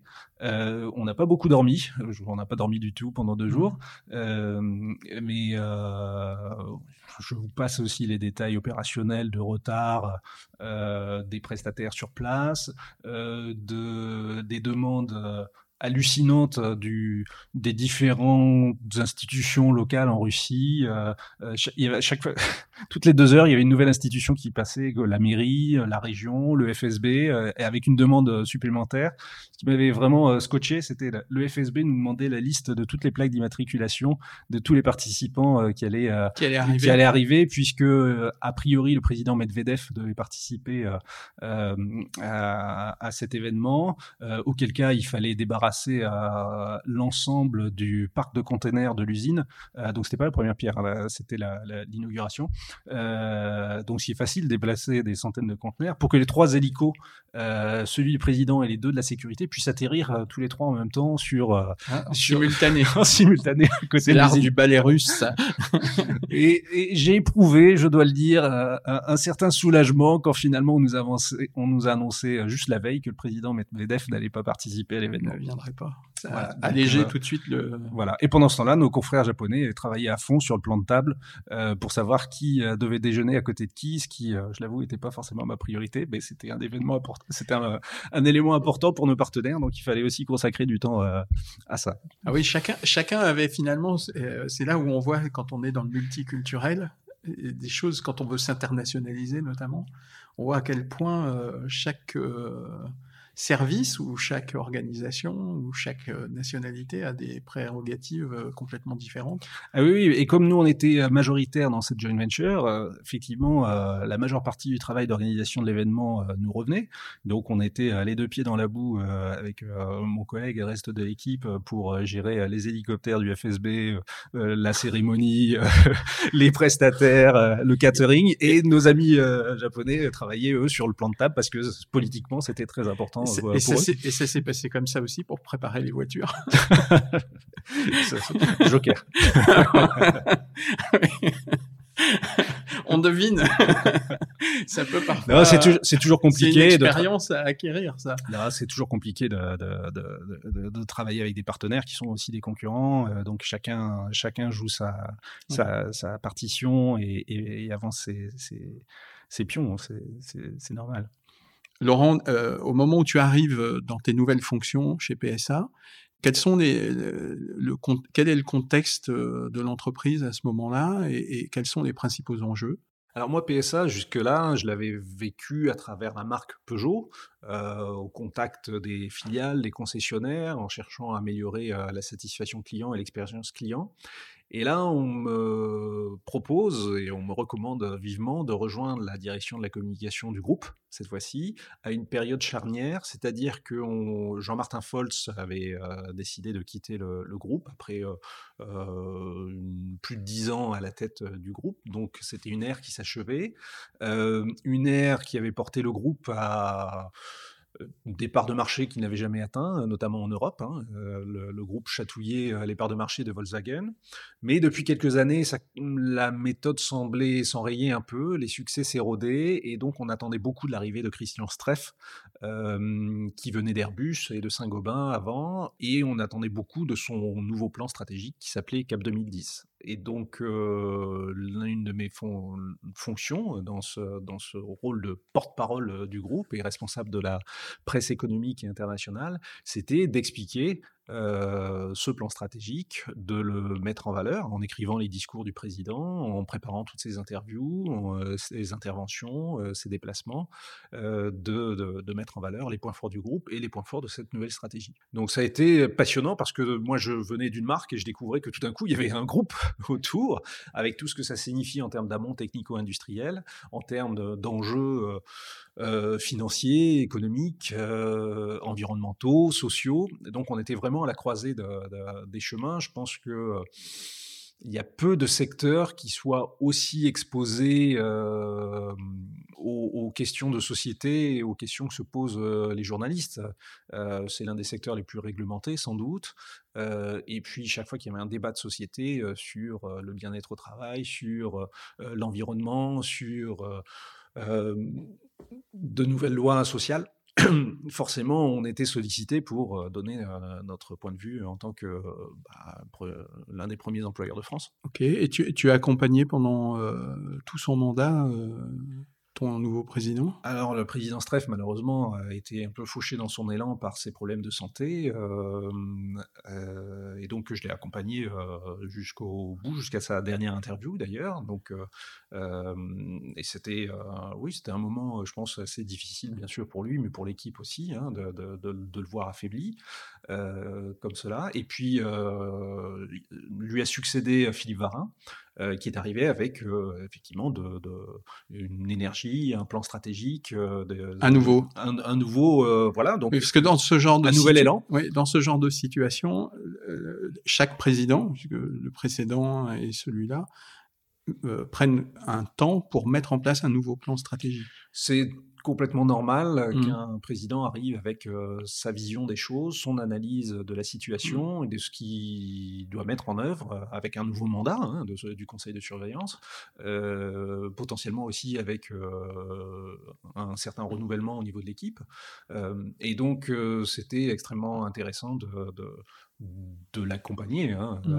à, mon échelle dans ce travail euh, d'explication et de promotion de, de cette stratégie et, de, et, et des projets de l'entreprise. Parce que derrière, il y a des impacts euh, financiers très, très, Très important. très importants. Si les investisseurs... Moi, j'avais pas de d'impact direct sur les investisseurs. J'étais chargé de la presse et euh, il y, a- il y avait une direction de la communication avec les, les investisseurs, mais euh, les articles qui sortaient dans le Financial Times ou les dépêches euh, AFP, Bloomberg ou Reuters euh, avaient forcément un impact sur la vision et les analyses euh, des, des, euh, investisseurs et des, euh, et des, des analystes financiers. Donc, euh, oui, il y avait un, un, certain challenge. Euh, quand le téléphone sonnait, on ne savait pas qui serait au, téléphone. Ça pouvait être très bien l'AFP euh, qui nous demandait de vérifier une information, qui nous posait une question. Et 30 secondes ou 60 secondes plus tard, c'était sur le fil AFP, euh, disponible dans toutes les salles de rédaction. Donc effectivement, il y avait un côté, on travaille sans filet. hein. C'est, c'était assez excitant de ce point de vue-là. Tu viens de passer plusieurs années à la communication et le groupe maintenant prend des, des orientations vers l'Asie. Est-ce que est-ce que c'est maintenant que tu te positionnes et que tu décides de, de, de changer d'orientation? Je sentais bien qu'il se passait des choses là-bas et donc j'avais envie Ouais. d'aller voir et j'ai eu l'opportunité de, de le faire puisque donc fin 2011 euh, je pars avec euh, femmes et enfants euh, des enfants petits d'ailleurs euh, le, plus jeune avait avait quatre mois euh, à Shanghai dans un premier temps pour euh, prendre une une mission de, de conseil et, et d'experts et aider les, les importateurs et les, et les joint ventures euh, Donc là, tu as demandé à faire partie de l'aventure chinoise. Ouais, j'avais dit euh, s'il y a quelque chose qui se passe, moi j'aimerais bien. J'avais commencé à apprendre un peu le, le, le mandarin, euh, toujours en prévision du coup suivant. oui, tu dis que c'était un bon moyen pour Ouais, obtenir ça un pouvait- poste, de dire que tu parlais mandarin finalement. Voilà, alors, j'ai jamais eu la, la- la- prétention de Ouais. dire que je parlais mandarin, mais que j'avais déjà commencé à, à l'apprendre. euh, Et de fait, oui, ça m'a ça m'a servi notamment dans la dans la vie euh, quotidienne et puis euh, pour mettre un peu d'huile dans, dans les rouages quand on quand on discute avec des partenaires chinois, là, euh, sortir quelques phrases en, en, en mandarin, effectivement, ça montre qu'on s'intéresse à leur pays. Et c'est humain, hein, c'est euh, quelqu'un qui vient en France et qui fait l'effort de dire quelques mots de français, ça nous fait plaisir euh, immédiatement et ça crée des liens supplémentaires euh, qui sont utiles dans la relation humaine. Ouais, donc la Chine en 2010-2011, c'est- c'était un, un- un des grands fantasmes de tous les, manu- des- tous les constructeurs. Tout le monde se, se voyait vendre son pourcentage ou sa part de marché européenne ou américaine euh, en Chine. Il faut dire que le marché euh, connaissait une croissance euh, inédite et que pour certains, ça, allait au-delà du fantasme. Il était devenu réalité, hein, donc et notamment certains concurrents qui nous avaient pas attendus. Donc PSA était en train de se structurer avec des, de, de grandes ambitions, une deuxième joint venture qui, qui s'ouvrait et la promesse qui avait été faite également à la joint venture historique avec Dongfeng euh, des véhicules euh, fabriqués en Chine euh, vers le reste du monde. C'est un, c'était aussi un des objectifs du, du, du gouvernement chino- chinois de développer Ouais. les exportations. Donc, euh, euh, donc moi qui arrivais plutôt a priori pour travailler sur euh, des problématiques marketing, donc euh, le- la mise en place de la stratégie CRM du groupe auprès des importateurs et auprès des, des, des joint ventures, bah, on m'a dit ah bah ça tombe bien, t'es là, bon bah tu vas t'occuper d'export. Donc euh, j'ai Donc l'inverse. donc, bah, je, je me suis retrouvé avec une casquette supplémentaire à faire, euh, bah, euh, et j'ai retrouvé ce que j'avais vécu déjà un peu à l'étranger pour euh, chez, chez, chez France Télécom. Bon, on est là, on est sur place, euh, on se défonce pour, euh, peu importe si on cumule les postes. mais- Petite équipe, vous étiez combien à peu près? Euh, sur sur l'export, on était euh, euh, deux dans la partie commerciale, mais ensuite il y avait tout- euh, tous nos collègues euh, en R&D, euh, sur euh, et en logistique, donc euh, plus ceux qui travaillaient sur ces problématiques-là également au sein des, des, des joint ventures. Et, et là aussi, tu t'occupais de la relation presse ou? Non, non, non, Non. non, non. Je considère qu'à l'étranger, il faut des gens qui sont capables de, de, de, de parler la langue euh, des complètement euh, complètement. Alors, ceci dit, l'année suivante, euh, suite à différents euh, mouvements, et réorganisation au sein des groupes. je ne vais pas te surprendre pour te, je vais pas rien t'apprendre. Les, les, les, grands groupes se, se réorganisent régulièrement. et donc j'ai pris la, le marketing de, de, la filiale d'importation cette fois, puis ensuite quasiment la direction, enfin la direction de la filiale également. et en ayant une, casquette euh, image de marque. Euh, et donc mes équipes en charge de l'image de marque, euh, qui parlaient couramment mandarin, s'occupaient des relations avec la presse chinoise. D'accord. Et comment, comment un, puisque tu disais c'est une voiture c'est de l'humain, comment un Chinois dit Peugeot Bien au jeu. Voilà. Donc c'est pas du tout le même, euh, non, le même esprit. Euh... effectivement. Et ce qui est ce qui est frappant euh, quand on débarque en Chine, c'est que euh, et qu'on ait une marque a priori pas très connue, voire pas du tout, c'est que Biaojeu. Biaojeu. Euh, c'est et suis langue pour pour Citroën parce que c'est des noms imprononçables en chinois et de toute façon illisibles également pour, pour le public chinois. Ils lisent les caractères chinois, mais mais pas le pas le pas le nom, pas son orthographe mmh. Euh, mmh. euh, européenne. Donc euh, oui, on se retrouve sur un territoire où Dongfeng Biaozhe, donc Dongfeng Peugeot, Dongfeng Citroën, oui, les clients les connaissent éventuellement, mais la marque Peugeot, la marque Citroën, et encore moins la marque DS, c'était vraiment, on travaillait avec une petite partie du, du marché. Donc le challenge, mmh. c'était notamment de faire connaître nos véhicules importés auprès de, nos publics cibles. Et avec un potentiel, vous, euh, de combien de véhicules Vous aviez des objectifs particuliers Sur les véhicules importés, la meilleure année qu'on ait faite, euh, c'est euh, 6000 véhicules. Donc c'est un marché de niche, hein, mais à l'époque, il y avait un marché de niche d'à peu près un million de véhicules. Oui. Importés. Donc c'est un joli marché de niche. C'était un beau potentiel, un beau potentiel. pour tout le monde. Donc la première année, on a, on a vraiment bien, bien cartonné puisque euh, on avait pour une fois un véhicule, euh, deux véhicules euh, parfaitement dans le marché, petit SUV du segment C, le, 4008 et Citroën C4 Aircross, qui qui était parfaitement adapté à, la demande de ses clients de, friands de véhicules importés. Et donc, on a organisé à peu près 500 roadshows à travers la Chine. Euh, pour pouvoir montrer dans les shopping malls, euh, euh, tout simplement, ou lors de certains événements, pour pouvoir montrer nos véhicules. Et on avait des clients qui arrivaient à 11h et à midi, ils avaient acheté la voiture en cash avec le, sac de billets. Donc, ah oui. donc c'est quand même une autre pratique. ah oui, oui, oui, oui. Et, et effectivement, on a, on a, généré beaucoup de leads comme ça, simplement en montrant les véhicules euh, à des clients potentiels qui disent ah je connaissais pas ah c'est sympa ah Peugeot fait des véhicules importés ou Citroën fait des véhicules importés ah d'accord et, on a pu augmenter les ventes de 25% comme ça la première année. D'accord, mais parce que vous aviez pas, c'est vrai que en, France on vous connaît avec un réseau de concessionnaires, d'agents, euh, une présence, un maillage euh, mhm. très important. En Chine, le territoire est je ne sais pas combien de fois plus grand, mais c'est immense. Et, vous n'avez pas de notoriété, euh, mhm. pas d'image. Donc on fonctionnait bien avec un réseau euh, de, de, de, concessionnaires qui, qui, dont les véhicules importés représentaient euh, une bonne partie, voire la totalité de leurs ventes. Donc eux étaient très, très actifs. pour pouvoir élargir ce maillage, on, on l'avait élargi à des concessionnaires Dongfeng Peugeot et Dongfeng Citroën. certains que nous managions nous, et d'autres euh, qui étaient animés par, euh, par Dongfeng Peugeot, Dongfeng Citroën. Et effectivement, entre les trois catégories, il y en avait une qui était très performante, la seconde moyennement, et la troisième, on peut pas dire que c'était sa priorité de vendre des véhicules importés. Oui, oui, bah oui. Après, c'est un peu toujours le même. Euh... Qui est assez, assez logique. Hein. Ouais.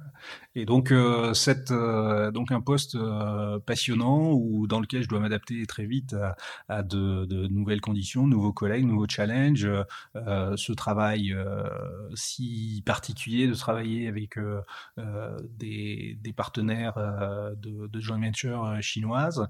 et à cette époque, le groupe allait pas bien, à tel point qu'il est passé au bord de, du, du, dépôt de bilan. L'accord de 2014 avec l'État avec l'État et avec Dongfeng a certainement sauvé le, le mmh. groupe. Et dans l'une des clauses de, de, cet accord, il y avait le transfert des activités d'importation à la joint venture euh, avec euh, Dongfeng. Et donc pendant euh, la première année, on a développé les ventes, et la seconde, euh, j'ai passé une bonne partie de mon temps à négocier les conditions de transfert euh, de cette activité à la joint venture. Donc transfert, ça veut dire les flux, comment on les oriente, à quel moment on a les autorisations et les licences d'importation, comment on l'organise, quand est-ce qu'on dépose des papiers. Il y a tout un, un processus administratif à, à, suivre. Et donc j'ai terminé et j'ai mis la clé sous la porte euh, au 1er janvier 2015 euh, et je suis rentré en Europe. Ah oui, vous avez complètement arrêté l'activité à ce moment-là. Oui, bah, l'activité d'interprétation a été transmise, a été transférée à la, à la, à la filiale, à la joint venture. Donc, là, tu rentres. Euh, avec femme et deux et, enfants. Et enfants, je, je ouais. les ramène. ouais, tu les ramènes quand même. Pour eux, dans ces cas-là, comment ta famille euh, qui t'accompagne euh, déjà vit l'arrivée et après le départ euh, comme ça? Parce que ça a été assez rapide finalement. Euh. Bah, C'était un peu plus de oui trois ans. Mmh. Euh, oh, ça a été, euh, je pense qu'il y a un avant et un après sur le plan familial. Euh, c'est une découverte incroyable. Euh, sur le plan humain, ce sont des gens qu'on rencontre, sont des, de nouvelles conditions de vie, euh, euh, c'est des voyages, bien sûr, c'est des challenges en permanence sur le plan professionnel, euh, c'est des journées très fatigantes, c'est la pollution également, euh, c'est euh, un changement complet de nos habitudes, c'est l'éloignement également de nos, nos proches et, et de, de, nos amis, mais en même temps, c'est une période où on, on, est parti assez jeune, hein, moi j'avais 35 ans, donc ouais. c'est on l'a prend peut-être pas de la même manière avec euh, 10, 15 ou 20 ans de, de, plus. Mais nous, elle a été très. Il y a un avant et un après. Euh, ouais. Pour mon épouse, elle a pris la décision de devenir artiste peintre. Euh, et donc, elle a commencé à, à se former à, à, la peinture à l'encre chinoise et elle a exposé euh, dès de 2013 euh, en, en, Chine et, et, elle a vendu d'ailleurs dès ses premières expositions. C'est la culture chinoise qui l'a inspiré comme ça bon, Je pense qu'elle avait ça en elle depuis, de, depuis de, longtemps, depuis mais s'est révélé là-bas. Mais c'était l'occasion de, de, de, se révéler. Elle s'est mmh. formée auprès euh, de, de, différents maîtres euh, chinois, euh, et puis elle a mélangé euh, ça avec euh, ses propres, sa propre culture européenne, sa culture picturale. Mmh. Elle a ajouté la couleur à la peinture à l'encre chinoise, qui se faisait pas. Elle a trouvé les, le, le, moyen technique de le faire. Elle a fait ses propres créations, plein de couleurs, plein d'énergie, telles que tu as pu les voir. Ouais, ouais, je vois ça. accroché au mur. C'est remarquable. Je pense que je mettrai une, une ou deux photos de ça quand je présenterai le, le podcast, parce que c'est très inspirant mmh. et, et, on sent que c'est très inspiré aussi mmh. de, de l'image qu'on se fait de certains aspects de. De, de, de l'Asie. Et, et c'est d'ailleurs le paradoxe avec toi qui t'es mis à la photo là-bas, enfin en tous les cas qui a, qui a travaillé euh, la photo là-bas. En fait, euh, j'ai fait mon coming out sur le plan de la photographie, ouais.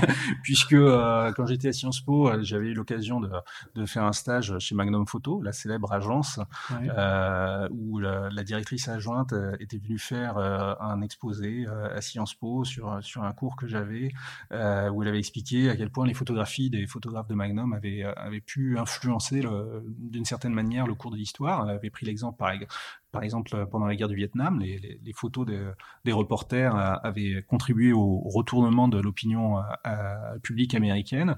Donc j'ai commencé à, à, photographier à partir de 98 et j'ai jamais arrêté. Par contre, je les montrais pas. Et c'est un jour, un, jour, un, un collègue de l'automobile euh, italien qui m'a dit mais mais il faut que tu les montres.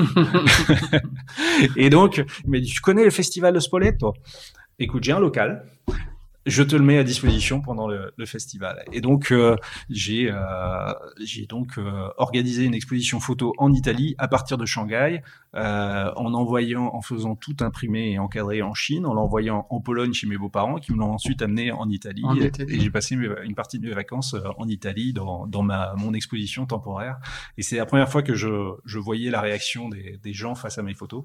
Et là, c'est un ouais en tant que ouais. en tant que créateur, oui, c'est un bonheur euh, immense les les sourires sur le sur le visage des gens. C'est impressionnant les, les photos que tu, enfin ce que j'ai pu voir de, de Shanghai parce qu'on voit vraiment la ville est en pleine euh, construction et il y a des parallèles comme ça entre la ville elle-même et le temps qui passe et les gens qui sont là euh.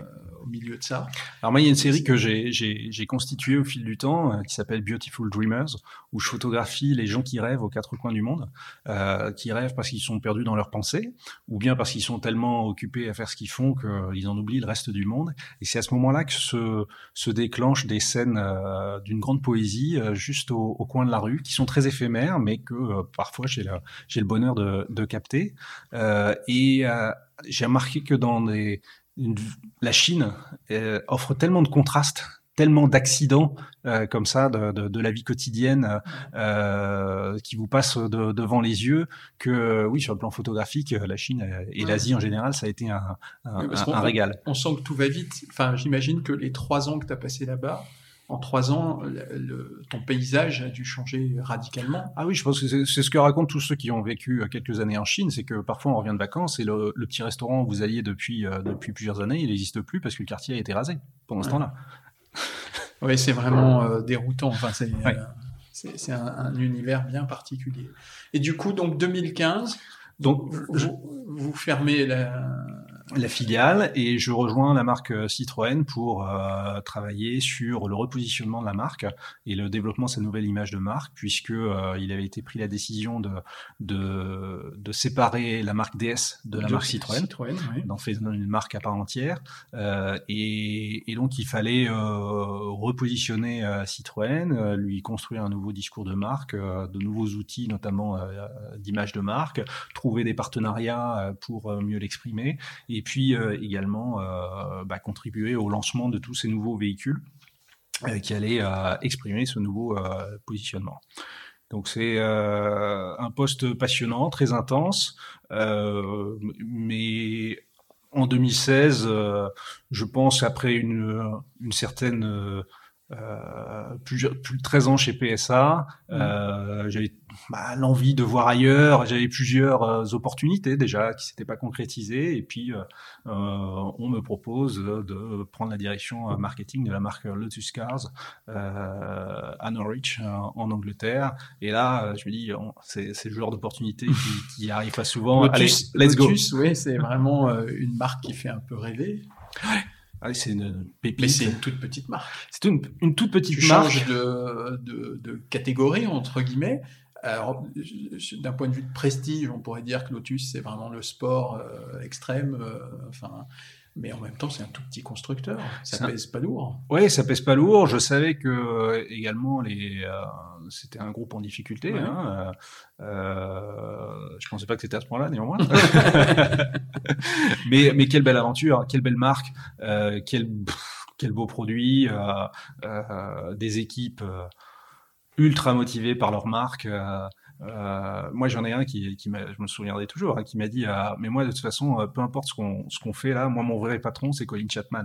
C'est-à-dire le fondateur euh, de, de, Lotus, qui était décédé déjà parce que c'est 30 ans avant. C'est une tradition vraiment incroyable. Enfin, ah, c'est vraiment voilà. Et moi, c'est ce qui m'a attiré également, c'est de, de contribuer au redressement de cette marque en, en développant son, son, marketing et sa, et sa communication, en travaillant sur euh, son authenticité, sur ses, euh, ses racines, euh, en améliorant tout ce qu'on pouvait améliorer en termes de purchase funnel, euh, c'est-à-dire le, le, en termes de parcours client à travers nos différents outils de, de communication.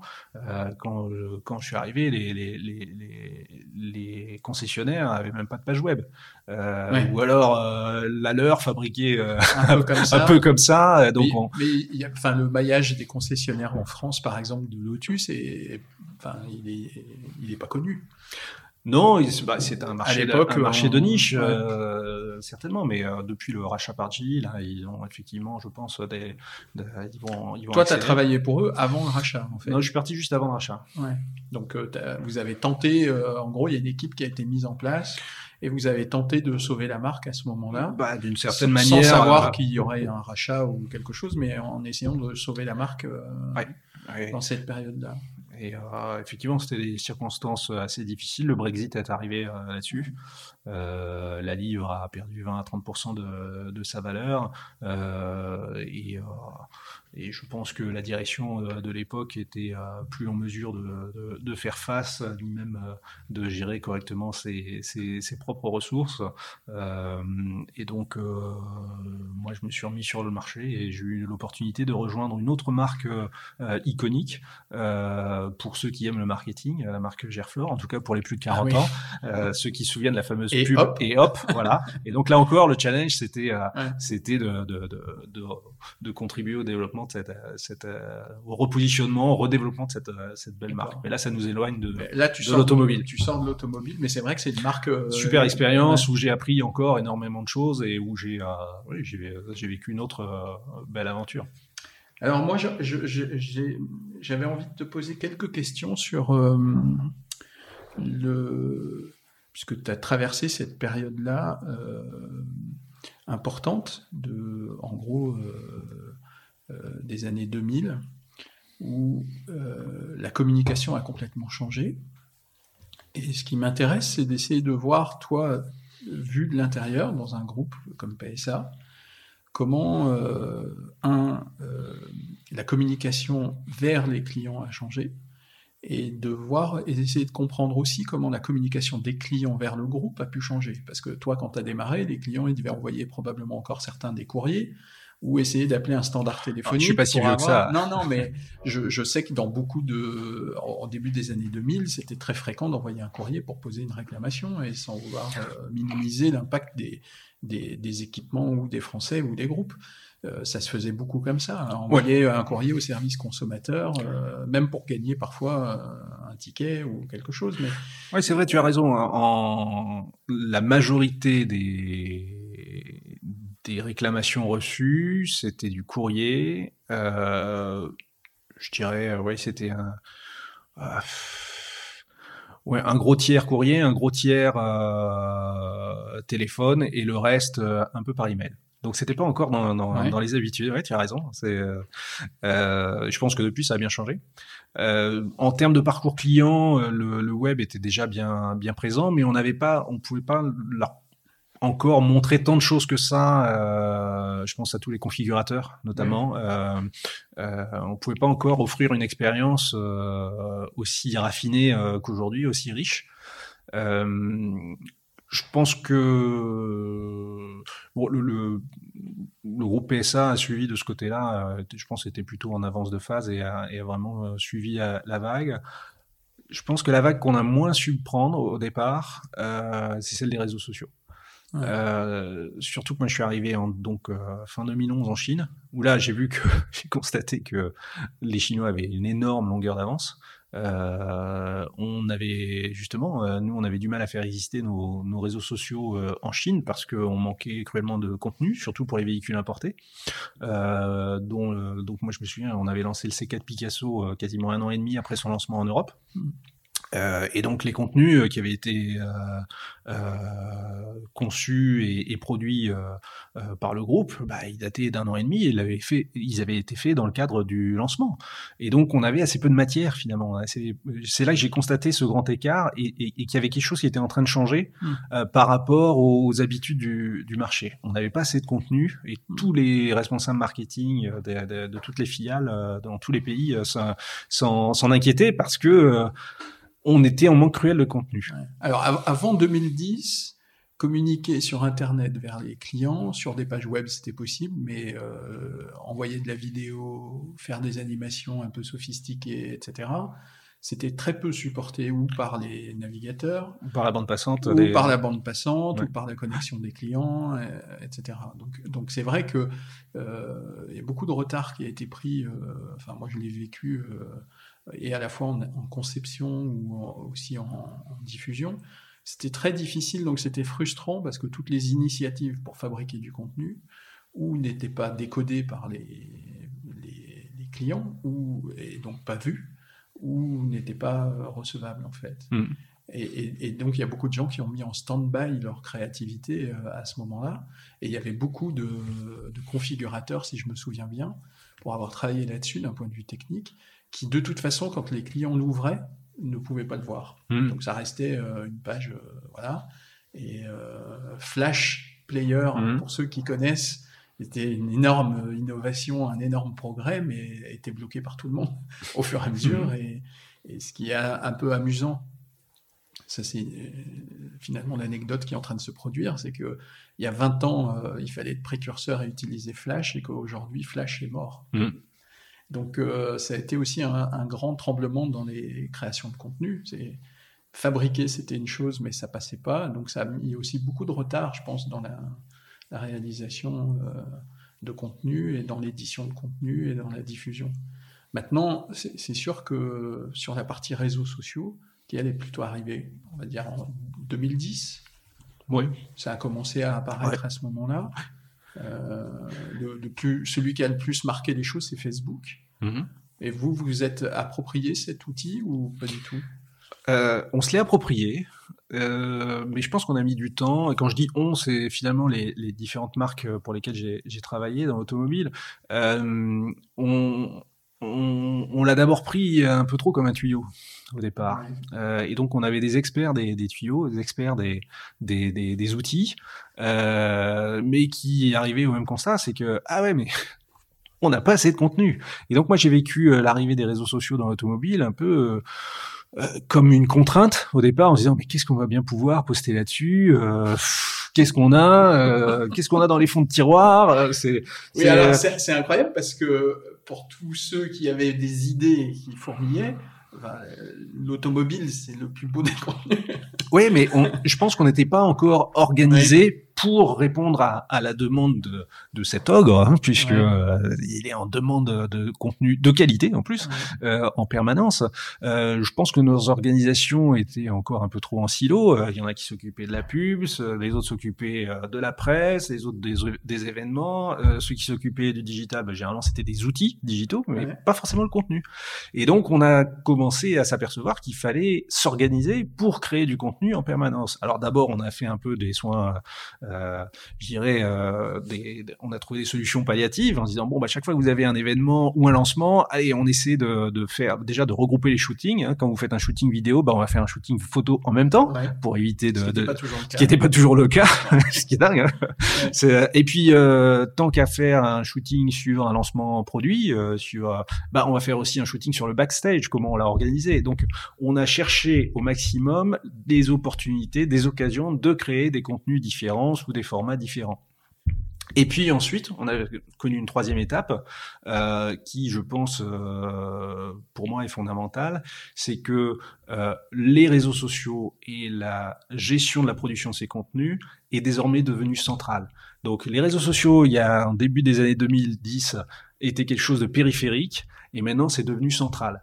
Pour plusieurs raisons. Celle que j'évoquais, c'est qu'il faut produire ce contenu en permanence et être capable de le faire. Euh, donc ça veut dire qu'il faut euh, le prévoir à l'avance, avoir un planning éditorial. Mais la conséquence, c'est que en fait, chaque jour, chaque semaine, quand on communique au nom de la marque, ben, il faut qu'on soit cohérent. Il faut qu'on raconte des histoires authentiques qui correspondent à la réalité, euh, et qui soit euh, cohérente avec ce qu'on est en interne, ce qu'on veut dire en externe, et puis ce qu'on a dit encore 15 euh, jours précédemment. Donc, en fait, le centre de l'expression de la marque, euh, c'est mon analyse. C'est, c'est, enfin, il y a un nouveau barycentre qui s'est mis au niveau de, de, ce planning éditorial dans les directions de la communication et, et, et, du marketing. Euh, et désormais, c'est, euh, c'est, c'est, incontournable. Donc, il y a une vraie révolution de ce point de vue-là qui s'est, s'est mis en place de quelque chose qui était périphérique et qui est devenu désormais euh, central euh, dans, en termes d'organisation. Et, une fois que tu as fait le contenu, après on t'a dit oui, mais maintenant il faut le, rendre tout petit pour le rentrer dans le téléphone. ça a été aussi un deuxième événement, puisque le mobile first est, plus récent encore, mais mmh. ça a encore bouleversé. je pense que c'était une période assez difficile ces dix dernières années où il a fallu courir tout le temps après ou le support, ou le format, ou euh, l'outil. Euh, est-ce que c'est le bon Est-ce que je suis bien chez Facebook? Est-ce que je vais chez Instagram? Est-ce que c'est compliqué Et tout ça sans avoir vraiment le mode d'emploi, parce que euh, le mode d'emploi supposé qu'on avait à peu près réussi à le comprendre. bah, six mois plus tard, il changeait parce que l'algorithme de Facebook ou d'Insta, il a évolué lui-même et que donc ce que vous pouviez faire ne peut plus être possible. Voilà, exactement. Donc et c'est là d'ailleurs que d'un point de vue managérial, euh, il a fallu s'adapter euh, assez rapidement euh, parce que quand on arrive à un certain niveau de, de décision, dans le digital, on se rend compte que finalement la connaissance fine des outils, elle est dans l'équipe. C'est pas vous qui l'avez. Ouais. Et, et, moi, en tant que manager, j'ai j'ai rapidement compris que mon, mon plus bel atout, c'était l'équipe. C'était eux qui allaient me dire ce qui était le plus, euh, comme ils étaient plus jeunes, ce qui se passait, ce qui marchait, ce qui fonctionnait pas. Et en tant que manager, j'ai appris à écouter davantage mes équipes, euh, à leur faire confiance et à les faire euh, grandir euh, par conséquent. et donc sur le plan du management, oui, ça a été une, une belle leçon également. Et moi, ma plus belle, j'ai un très beau souvenir chez Lotus. À, à, ce sujet-là. Que j'ai aimé, c'est quand, au bout d'un moment, l'équipe est tellement convaincue du projet, elle a tellement euh, saisi euh, ce qu'on voulait faire, ce qu'on pouvait faire, c'est que quelque part le projet vous, vous échappe en tant que manager. On avait euh, euh, réussi à négocier un partenariat exclusif euh, avec euh, Paramount Studio euh, dans le cadre du lancement du, du, de la sortie du film Ghost in the Shell avec Scarlett Johansson. Et le hasard avait voulu qu'ils avaient tuné une Lotus Excel des années 80 et on l'avait vu dans la bonne annonce. Donc on s'est servi de ce prétexte pour leur dire tiens est-ce que vous auriez, on pourrait faire quelque chose ensemble? Ils nous ont dit bah, Banco, ça tombe bien, on n'a pas de partenaire euh, automobile international. Alors nous qui luttions en permanence en termes de budget, c'est bon, bah voilà, partenariat international avec Paramount. Euh, ça, US, UK, Europe, Japon, parfait, c'est nos marchés, très bien, on y va. Et donc euh, on a on a mis en place. Euh, Paramount aurait pu vous racheter d'ailleurs. oh, oui, ça aurait été jusqu'à. Et donc on a mis en place une opération avec les, concessionnaires. On a fait une, série en édition limitée. Ce qui m'a vraiment plu, c'est quand les équipes m'ont demandé la permission de pouvoir rester au-delà des horaires de bureau, de nuit, dans l'usine, pour pouvoir faire des images des voitures dans un, avec des éclairages très particuliers qui rappelaient ah l'univers du film. C'est l'atmosphère du film. Et là, bien sûr, j'arrive, allez-y, Franco. Mais euh, oui, c'était une grande satisfaction en tant que manager de, de voir que les équipes s'étaient appropriées euh, complètement le projet et, et, étaient motivées pour même faire des, des heures supplémentaires euh, non payées. Ah ouais, ah ouais. bah oui, bah, de toute façon, vous ne pouviez pas. Mais... non, on pouvait pas. mais ce qui montre que la passion aussi, euh, c'est euh, c'est important dans, mais, dans ce qu'on fait. Mais c'est vrai que ces nouveaux supports, en plus au niveau des, je pense au niveau des investissements au départ, ne nécessitaient pas du tout les mêmes investissements. Hein. C'est d'ailleurs un, vrai sujet euh, aujourd'hui de d'établir ce qui peut justifier qu'on dépense tant pour la télévision, alors que pour produire euh, peut-être des formats de la même durée euh, sur du web ou sur des réseaux, on va dépenser beaucoup moins parce que c'est pas les mêmes approches, c'est pas les mêmes budgets. Mais, compte tenu de l'enveloppe qui est beaucoup plus faible au départ, ça a permis à plus de gens probablement de s'investir un peu plus loin dans la chaîne de production, de réalisation Alors, il y a, y, a, y a, certains types de formats sur les réseaux sociaux qui permettent d'avoir un, un, niveau de, de qualité euh, plus brut que ce qu'on verrait à la télévision, mais je pense que c'est désormais une, une, une, idée reçue que le digital euh, coûte moins cher. Au contraire, ouais, il y a quelques années, il y a quelques années c'était le cas, mais plus, ouais. plus maintenant. Et je dirais que euh, euh, on parle d'expérience client.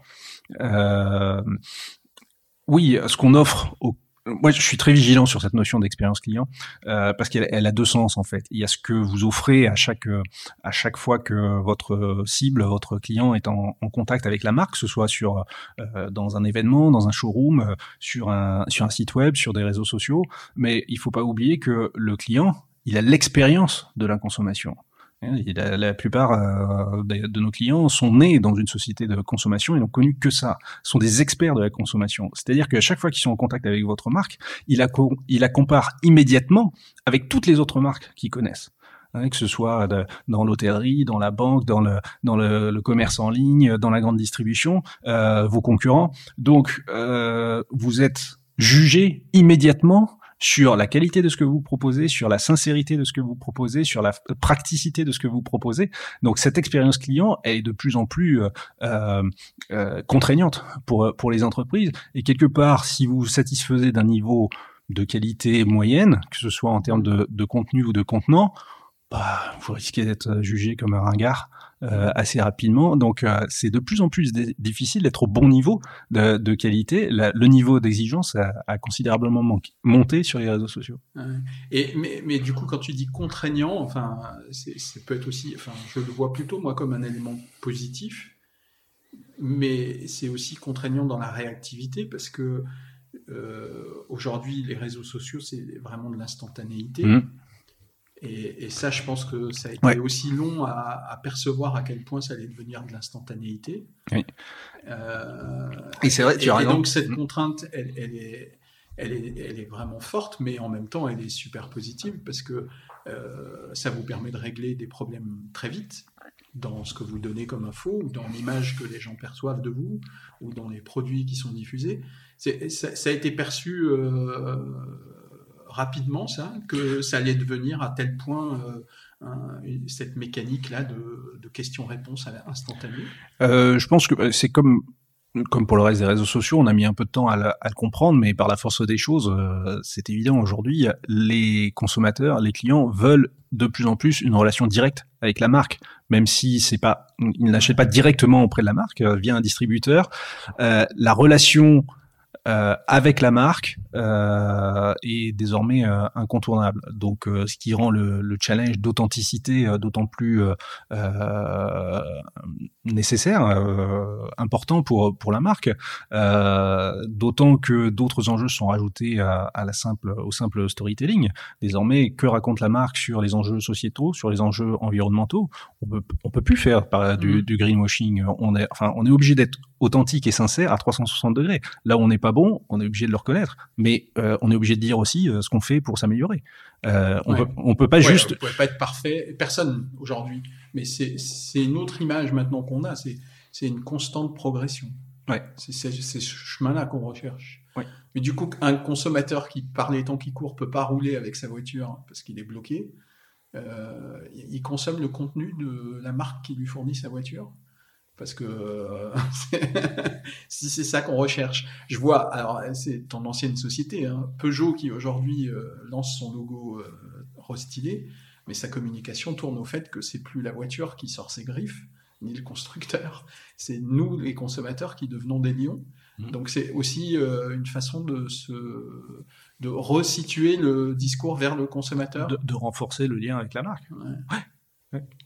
Donc on, s'approprie complètement la marque euh, qu'on achète. Ah, je, je, le pense, mais euh, je pense qu'il y a différentes tendances. Il y a des gens qui s'en détachent qui sont euh, pour qui euh, finalement qui commencent à se retirer du, voilà qui, qui, ont un besoin de mobilité et ensuite que ce soit la marque euh, A ou la marque B quelque part c'est pas si important. Et je pense qu'il y a toujours des gens pour qui c'est très important d'avoir une relation euh, intime psychologique humaine avec une marque soit qu'ils aiment soit qu'ils qu'ils détestent. Mais mais c'est ce lien avec la marque demeure. Ouais. oui oui oh, bah c'est très connu dans les communautés euh, Peugeot, Citroën, euh, des voitures anciennes. Euh, on voit qu'il y a des gens qui sont complètement impliqués oui, c'est, qui maintiennent en permanence la question, patrimoine d'ailleurs. La question que je me pose, c'est quelle, quelle, est la moyenne d'âge aussi Voilà, il y a un vrai, voilà, le rapport à l'automobile des nouvelles générations. est-ce qu'il sera aussi intime, aussi riche? Que celle des générations précédentes Je n'ai pas la réponse. Euh, mais, je pense qu'il y a un vrai challenge de, ce côté-là. Euh, je pense que les marques ont tout à fait les moyens pour, pour apporter des réponses. Hein. Euh, je pense que ça tourne autour de ces questions d'authenticité, de sincérité et de, autour des nouvelles propositions de, services et de mobilité sur lesquelles la plupart des constructeurs travaillent. Mmh. Oui, c'est possible que dans une autre génération, c'était important de posséder le véhicule. Aujourd'hui, on voit bien que ce n'est pas forcément la possession, mais plutôt l'usage qui, l'emporte. Euh, avant, c'était bien d'avoir un trousseau avec sa clé de voiture et le porte-clés qui allait avec. Mhm. Aujourd'hui, c'est dématérialisé. On n'a plus ce même sentiment euh, là. Donc, euh, il suffit d'un clic avec son smartphone devant sa voiture pour que la porte s'ouvre. Oui, mais je pense que ça reste important encore de de se sentir bien dans le véhicule dans lequel on monte. euh, et d'être euh, peut-être vu aussi euh, et se déplacer dans un véhicule qui, qui, est, qui est mmh. beau et qui, et qui, qui apporte quelque chose en, plus au voyage. Quand, quand, tu parles, toi, de l'expérience client, en disant que tu es très attentif, tu, tu parles de cette expérience, de la relation du, du, client avec sa voiture ou de la relation avec l'usage? C'est euh, l'expérience, elle est à quel moment? Ah, Je pense qu'elle est elle est à, 360 degrés et elle est euh, euh, elle s'inscrit dans la durée également. il y a bien sûr la, la relation avec la marque avant, pendant et après l'achat. et quand même, l'automobile, ça reste un espace de vie.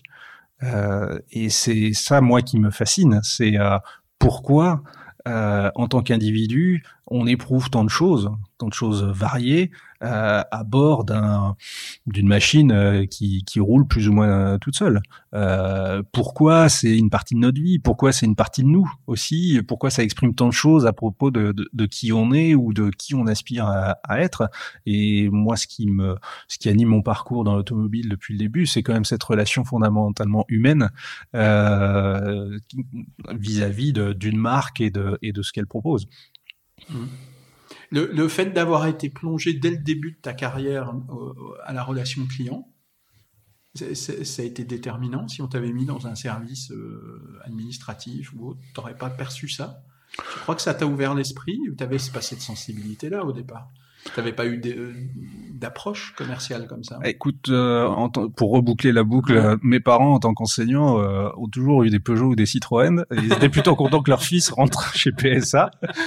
Et quelque part, sincèrement, la voiture faisait partie de la famille. Tu été un bon fils, toi. tu fais Sciences Po et PSA. oui, voilà. remarquable. Ouais, J'imagine qu'à un moment, j'ai dû, j'ai dû décevoir aussi, comme tout le monde. mais mais c'est vrai que la voiture faisait partie de la famille. Et, euh, et, quelque part, c'était un, une grosse émotion quand on a vu certaines voitures, euh, quand on a acheté de nouvelles et que l'ancienne, euh, on l'a, on s'en séparait. C'était, euh, oui, c'était une perte quelque part. Et je pense que tous euh, et tous ceux qui nous, nous écoutent ont forcément des souvenirs très intenses en voiture des souvenirs de vacances, des souvenirs de voyage, des souvenirs de trajets quotidiens à l'école. Sa, première voiture. Sa première voiture. Euh, je me souviens même de la date à laquelle je l'ai eu. C'est, euh, c'est, alors que ça n'est, ça n'est qu'une machine. Donc ça va bien au-delà de, de, de, ça. Ça raconte beaucoup de choses sur, euh, sur qui nous sommes et qui nous aspirons à être. Alors, quand j'étais un peu plus jeune, dans, dans, certaines boîtes, on me disait toujours quand il y a des problèmes d'argent ou une crise, le premier budget qui saute, c'est celui de la communication on est en train de voir que dans la crise qui nous préoccupe depuis un an, euh, heureusement qu'il y a de la communication parce que c'est ça qui permet de maintenir le lien avec euh, ses employés, euh, ses clients, ses fournisseurs, et, c'est bien pratique que tout fonctionne. mais du coup, quand on se met à fabriquer beaucoup de contenu, à diffuser beaucoup de contenu sous différentes formes, avec beaucoup d'équipes finalement, comment on mesure le bon impact de sa communication. Les indicateurs de, notoriété et d'image sont quand même fondamentaux euh, dans nos métiers. Euh, malheureusement pour beaucoup de marques, euh, c'est un budget conséquent et parfois payer régulièrement des études pour vérifier si on a toujours une mauvaise image ou toujours un manque de notoriété, c'est parfois un budget perdu qu'on pourrait utiliser d'une autre manière. ce qui est formidable avec le développement du digital, c'est que quand même, là, on a, vu arriver une batterie d'indicateurs supplémentaires pour nous renseigner sur euh, notre performance et puis aussi sur euh, pour l'analyser. Euh, mmh. Voilà, quel est mon trafic web, d'où viennent mes visiteurs, euh, quelle page vont-ils voir, combien de temps reste-t-il, à partir de quels outils ils se connectent. ça, c'était déjà des, des, des outils qu'on a vu arriver dans, dans le courant des années 2000, mais avec les réseaux sociaux, on va encore plus loin en termes de, de, de d'analyse, en termes de ciblage. Moi, je suis toujours épaté de la capacité qu'on a à, cibler désormais sur un outil comme, Facebook, ce qui nous rend bien plus efficace en termes de, communication et ce qui nous donne un feedback aussi beaucoup plus euh, intéressant. On peut tester beaucoup plus facilement également euh, les, différentes audiences auxquelles euh, on s'adresse. Non, je pense que euh, on n'a jamais été aussi bien équipé en termes d'outils et d'indicateurs dans les métiers de la com et du, et du marketing. C'est, oui. Ce qui, ce qui, est étonnant, enfin, je trouve, c'est que on est passé d'une époque où on contrôlait à peu près 100% de tout ce qu'on faisait, et que maintenant, finalement, il y a une partie de ces analyses, de ces indicateurs, qui est déportée vers des supports qu'on utilise. Et c'est plus simplement son 100%. Au tout début, Internet, c'était 100% son site Internet. Euh, mais c'était aussi 100% sa communication, ses supports. Euh, maintenant, tout ça est complètement éclaté.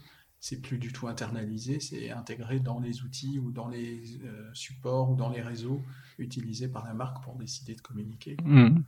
Oui, et dont parfois les, euh, le mode d'emploi, les algorithmes euh, varient un peu sans qu'on sache euh, dans quelle direction. Et donc il y a, oui, ce qui est étonnant, c'est que finalement autant les outils sont perfectionnés en termes de, de précision, de ciblage, de, de, de en termes de, de, de résultats, d'analyse, et, et, en même temps il y a une espèce de, de boîte noire. Ouais. On ne sait pas comment il fonctionne, et, et ça nous amène régulièrement à devoir tâtonner, tester, tester certains, certaines audiences, tester certaines manières de communiquer pour pouvoir en retirer rapidement, heureusement, euh, un, un, un, certain retour d'expérience et puis améliorer notre, euh, notre pratique.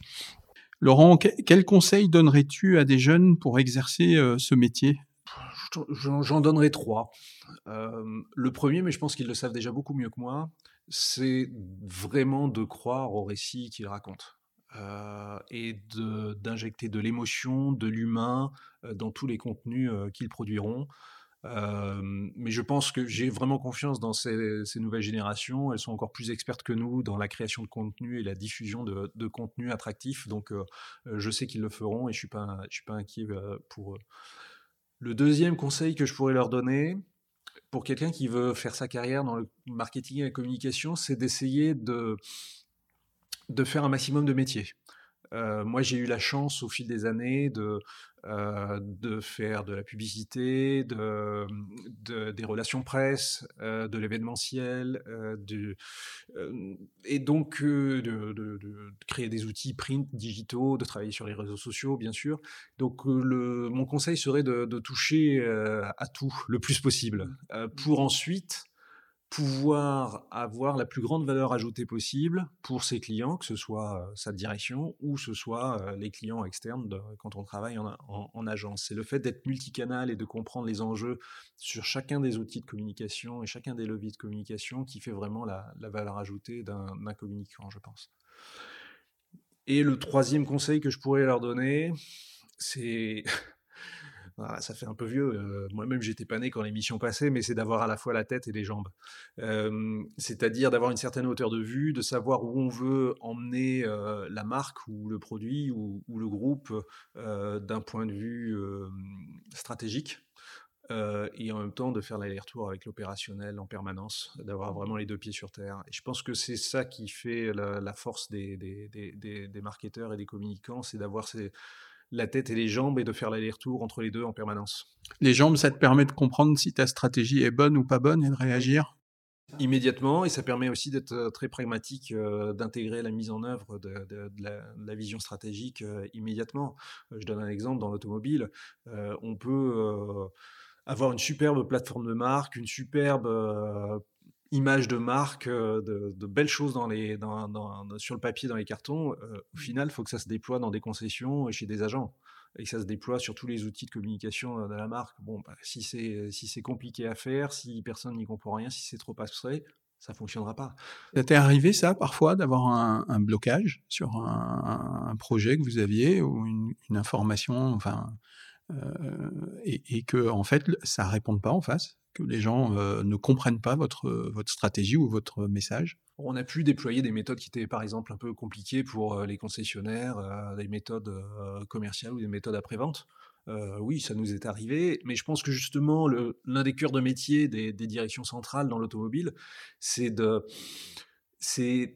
de définir des projets, euh, des méthodes, des outils, des contenus qui soient au meilleur niveau de ce qui se fait en termes d'exigence, en termes d'efficacité, de, de, mais de les concevoir toujours pour que ce soit facilement déployable euh, sur le terrain auprès de leur réseau de distributeurs. Euh, que ce soit pragmatique, que ce soit simple, que ce soit efficace et que ça donne envie à ces patrons de PME, que sont les concessionnaires, d'investir du temps et de l'argent dans le déploiement de ces méthodes proposées et promues par la marque. J'aimerais te poser juste quelques questions maintenant pour conclure un peu ton, parcours. Est-ce que tu, peux nous parler de ta plus belle course, ta plus belle course, pardon, une de tes réalisations dont tu serais le plus fier ou une réussite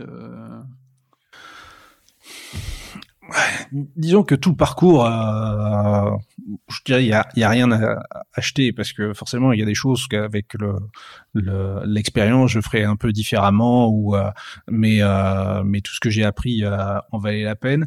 Je dirais qu'il y y a certains moments de, de joie. Euh, qui ont émaillé ce parcours, des moments de, je dirais même de, de, de de, peur. La première fois que je me suis retrouvé euh, euh, avec le, le, président du, de PSA, le journaliste du Financial Times euh, et moi, euh, j'en menais pas large en me disant mais qu'est-ce qui va m'arriver euh, pourvu que tout se passe bien et tout s'est bien passé et après avec l'habitude effectivement on, on, dépasse ces, ces appréhensions. je pense que le, ce qui oui, l'un des challenges que je m'étais fixé, c'était d'avoir le moins de, de modifications de la part du président quand je lui écrivais un projet de discours. Et euh, au fil des semaines, au fil des mois, euh, on arrivait au, juste au retour du président qui avait marqué OK. Et le lendemain, vous l'entendez euh, lire exactement tout ce que vous avez écrit mot pour mot. Et ça, ouais, pour moi, c'était un, euh, une vraie satisfaction. Ça voulait dire que euh, on avait compris ce qu'il voulait raconter comme histoire on avait utilisé les bons mots qui correspondaient à sa personnalité, à sa façon d'exprimer les choses, euh, et quelque part c'était euh, un grand signe de confiance aussi euh, de la part de, de, de, du président, euh, de s'appuyer sur nous et de et, de savoir que finalement on était toujours là pour l'aider et, et, même parfois pour le tirer d'un mauvais pas parce que parfois en tunnel d'interview il y avait des choses où c'est humain. Hein. Il, y a, il, nous manque un chiffre ou il y a une idée qui nous revient plus ou un mot et nous on était toujours là, les, les hommes du président quelque part, hein, pour, pour, pour l'aider. Oui, donc euh, oui, ces moments de confiance et de et de complicité euh, dans des dans des opérations de communication très très intenses. Euh, oui, ça m'a beaucoup plu. Ouais. Et, et, et, donc, tu as, as, eu quand même dans ta, dans ta carrière plusieurs présidents. Euh, qu'est-ce qui pour toi euh, fait, euh, faisait créer ce, climat de confiance C'était cette compréhension mutuelle, cet accompagnement mutuel, c'est cette, cette synergie à un moment où des idées, des, des euh, ouais, je pense que euh, on faisait déjà un super boulot. Hein, sur, euh, il y avait des équipes. Enfin, notre, équipe, notre département était composé vraiment d'excellents de, professionnels. Euh, c'est là d'ailleurs que j'ai beaucoup appris. Euh, c'est ce qui m'a formé, hein, notamment en relation avec euh, avec la presse. Euh, je pense que ça crée un climat de confiance et qu'en plus la personnalité de, de, des présidents avec lesquels j'ai travaillé, Christian Streff et, et, Philippe Varin, faisait que euh, on sentait également euh, à l'aise et avec une une exigence bienveillante en face de nous. Euh, donc exigeant, fallait être au niveau parce que il y avait des vrais enjeux de, de communication. On peut pas se permettre que qu'il des erreurs dans, dans, la dépêche euh, Bloomberg euh, qui va tomber euh, quelques minutes après et qui peut avoir une un, impact sur le cours de bourse. Et en même temps, comme il nous a confiance et qui voilà que, que l'erreur est humaine, parfois il nous est arrivé de commettre des erreurs. non, je trouve qu'on a travaillé dans une atmosphère intense, tendue, mais sereine. Bon. Et si, si tu devais faire une marche arrière, tu reviendrais sur un point en particulier? Quelque chose que tu, euh, c'est pas forcément un regret, mais quelque chose que tu aurais fait différemment, une décision que tu aurais prise euh, autrement, une langue que tu aurais apprise finalement, qui t'aurait permis de décrocher un autre job? bah, ouais, j'ai un regret sur le mandarin. Euh, c'est. Euh... tu n'as pas approfondi. non, j'ai pas. mes ambitions étaient plus plus hautes, mais euh, effectivement, vu la, les, les, postes que j'ai occupés en Chine euh, et l'intensité de, de, ces jobs, euh, j'ai pas trouvé suffisamment de temps pour pour travailler le, le, le mandarin et, et pouvoir. J'aurais rêvé de, de, de travailler. donc, je me suis contenté d'un niveau intermédiaire qui me permettait de d'avoir un bon kit de survie euh, quand même euh, à Shanghai. Mais euh, c'est vrai que généralement, la plupart de mes collègues qui parlaient couramment mandarin avaient soit étudié en Chine, soit, et parfois les deux, épousé un Chinois ou une, ou une Chinoise. Donc ça aide. Ah oui. Ça, ça, Alors toi, c'était plus possible. T'avais fait l'option polonais. J'ai pas osé mettre l'option sur la table. J'ai pris l'option polonais, c'est ça. Euh, Est-ce que dans, dans ton parcours, il y a des moments où tu as fixé des, des stops ou des sens interdits? Tu t'es dit là, euh, je ne franchirai pas une ligne ou j'irai pas dans cette direction-là ou... Oui, bah il y a des bon déjà il y a tout ce qui est éthique, euh, moral et qui euh, est, légal, euh, donc déjà c'est ça c'est clair. ensuite, moi je, je, je déteste le greenwashing. Euh, honnêtement, je trouve que c'est, je m'est arrivé euh, dans d'autres situations et, et d'être euh, d'être confronté à certaines velléités de greenwashing et je trouve que c'est c'est contre-productif. Euh, ça peut déjà, c'est vraiment essayer de se montrer plus beau qu'on est, euh, alors que je pense que le vrai discours d'une marque euh, ou, ou, d'un groupe, c'est un discours de, de, vérité, de montrer là où on est, mais de montrer tout ce qu'on fait pour que ça change. Mmh. Euh, il est bien évident que chaque euh, action euh, humaine a un impact environnemental, donc qu'est-ce qu'on fait pour remédier à ça? Euh, on ne pourra jamais vous reprocher de, d'avoir des activités euh, qui, euh, qui est un impact environnemental. Par contre, on pourra toujours vous reprocher de ne rien faire ou de ne, pas vous en occuper ou de ne pas simplement avoir un discours avec un minimum de, vérité et, d'honnêteté intellectuelle. Mmh. Non, mais c'est bien mais ça marque un peu l'image que j'ai de, beaucoup de gens qui travaillent dans l'automobile, parce que évidemment confrontés à toutes les problématiques de production, euh, etc., et qui sont euh, évidemment, euh, comme nous tous, hein, on vit avec ça, on sait la trace qu'on laisse, et on sait comment on essaye de trouver le chemin pour limiter ça, mais c'est bien de le pratiquer dans le bon sens.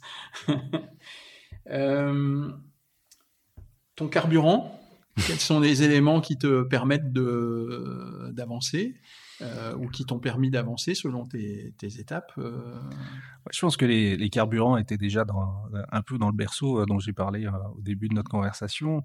Il y a la curiosité, le, besoin fondamental d'apprendre, de découvrir, d'explorer. Euh, donc, euh, chaque fois qu'il y a une opportunité pour euh, apprendre de nouvelles choses, je, je, suis partant. ça ça implique un certain niveau de travail et d'effort aussi. Hein. parler des langues, occuper de nouveaux postes, c'est prendre de nouvelles missions, ça oblige aussi à s'adapter. Et je pense que c'est l'autre euh, l'autre mot clé, c'est adaptation. Euh, et d'ailleurs, je pense que si j'étais amené à faire de la communication et du marketing, c'est parce que ce sont des métiers où il faut s'adapter en permanence. Mmh. Il n'y a aucune journée qui se ressemble. Euh, quand le téléphone sonne, on ne sait pas vraiment ce qui va nous arriver dessus. Euh, et souvent, la journée qu'on a prévue, c'est pas du tout celle qui se déroule en, en réalité. Et c'est des postes extrêmement variés, ne serait-ce que d'une entreprise à une autre, euh, les, les, les, missions peuvent être euh, assez différentes en termes de périmètre, en termes de, d'histoire à raconter, en termes d'outils à utiliser, en termes bien sûr de, de, budget euh, et de ressources à disposition, puis en termes de culture d'entreprise, on s'exprime pas forcément de la même manière d'une marque à l'autre, d'une entreprise à l'autre. Donc oui, c'est ce que j'aime dans, dans, dans ce, ce, métier, c'est sa grande diversité. Et donc, faut s'y adapter. Donc, c'est une aventure un peu permanente. Ouais. Oui, mais je, vois bien comment tu fonctionnes. Tu t'imprègnes euh, des choses et puis tu, mais tu, as une communication euh, forte en toi. Enfin, c'est ce que je vois. Euh, c'est d'ailleurs, à mon avis, un signe amusant de voir que tu as choisi la musique et, la photo, parce que paradoxalement, il n'y a, pas de, a pas langage euh, pareil, donc c'est complètement universel. Tu as transposé ça et, c'est vraiment quelque chose qui ressort dans ton, dans ton portrait quand on, prend le temps de discuter. ça m'a vraiment intéressé. Je comprends pourquoi tu fais de la communication. voilà, écoute, je suis ravi, on a passé un bon moment ensemble. On arrive donc maintenant à la ligne d'arrivée. vraiment, je te remercie pour ton accueil et, tous, ces, points que tu as, partagés avec nous. après toutes ces étapes, qu'est-ce qu'on ce qu'on peut te souhaiter?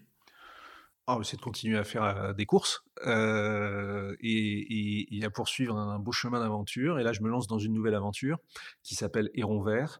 Donc, c'est le, nom de ma, nouvelle structure, puisque désormais, je vais continuer à faire mon métier de directeur marketing et communication, mais en temps partagé au service des dirigeants de PME.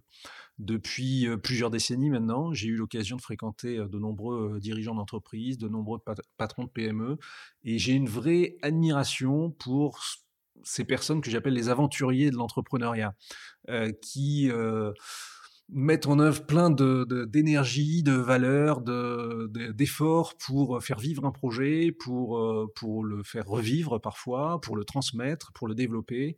Et j'ai vraiment envie de les aider parce que je partage euh, les, les mêmes valeurs.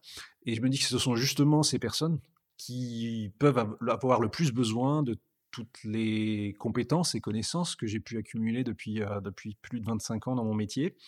Euh, elles n'ont pas forcément les moyens de se les, se les payer euh, à plein temps, mais à temps partagé, là, ça ouvre des possibilités. et puis, moi, ça va me permettre de, et ça, de me nourrir également, d'apprendre. Et, là, dans mes premiers clients, j'ai une entreprise de, de, plomberie qui souhaite tripler son chiffre d'affaires. J'ai une entreprise d'ingénierie en maison de santé. J'en ai une autre de métallurgie. Donc, il y a plein de projets ah, très bien. Bah écoute, euh, ouais, c'est une autre, euh, c'est une autre façon. Et puis du coup, tu deviens aussi un peu entrepreneur pour le coup.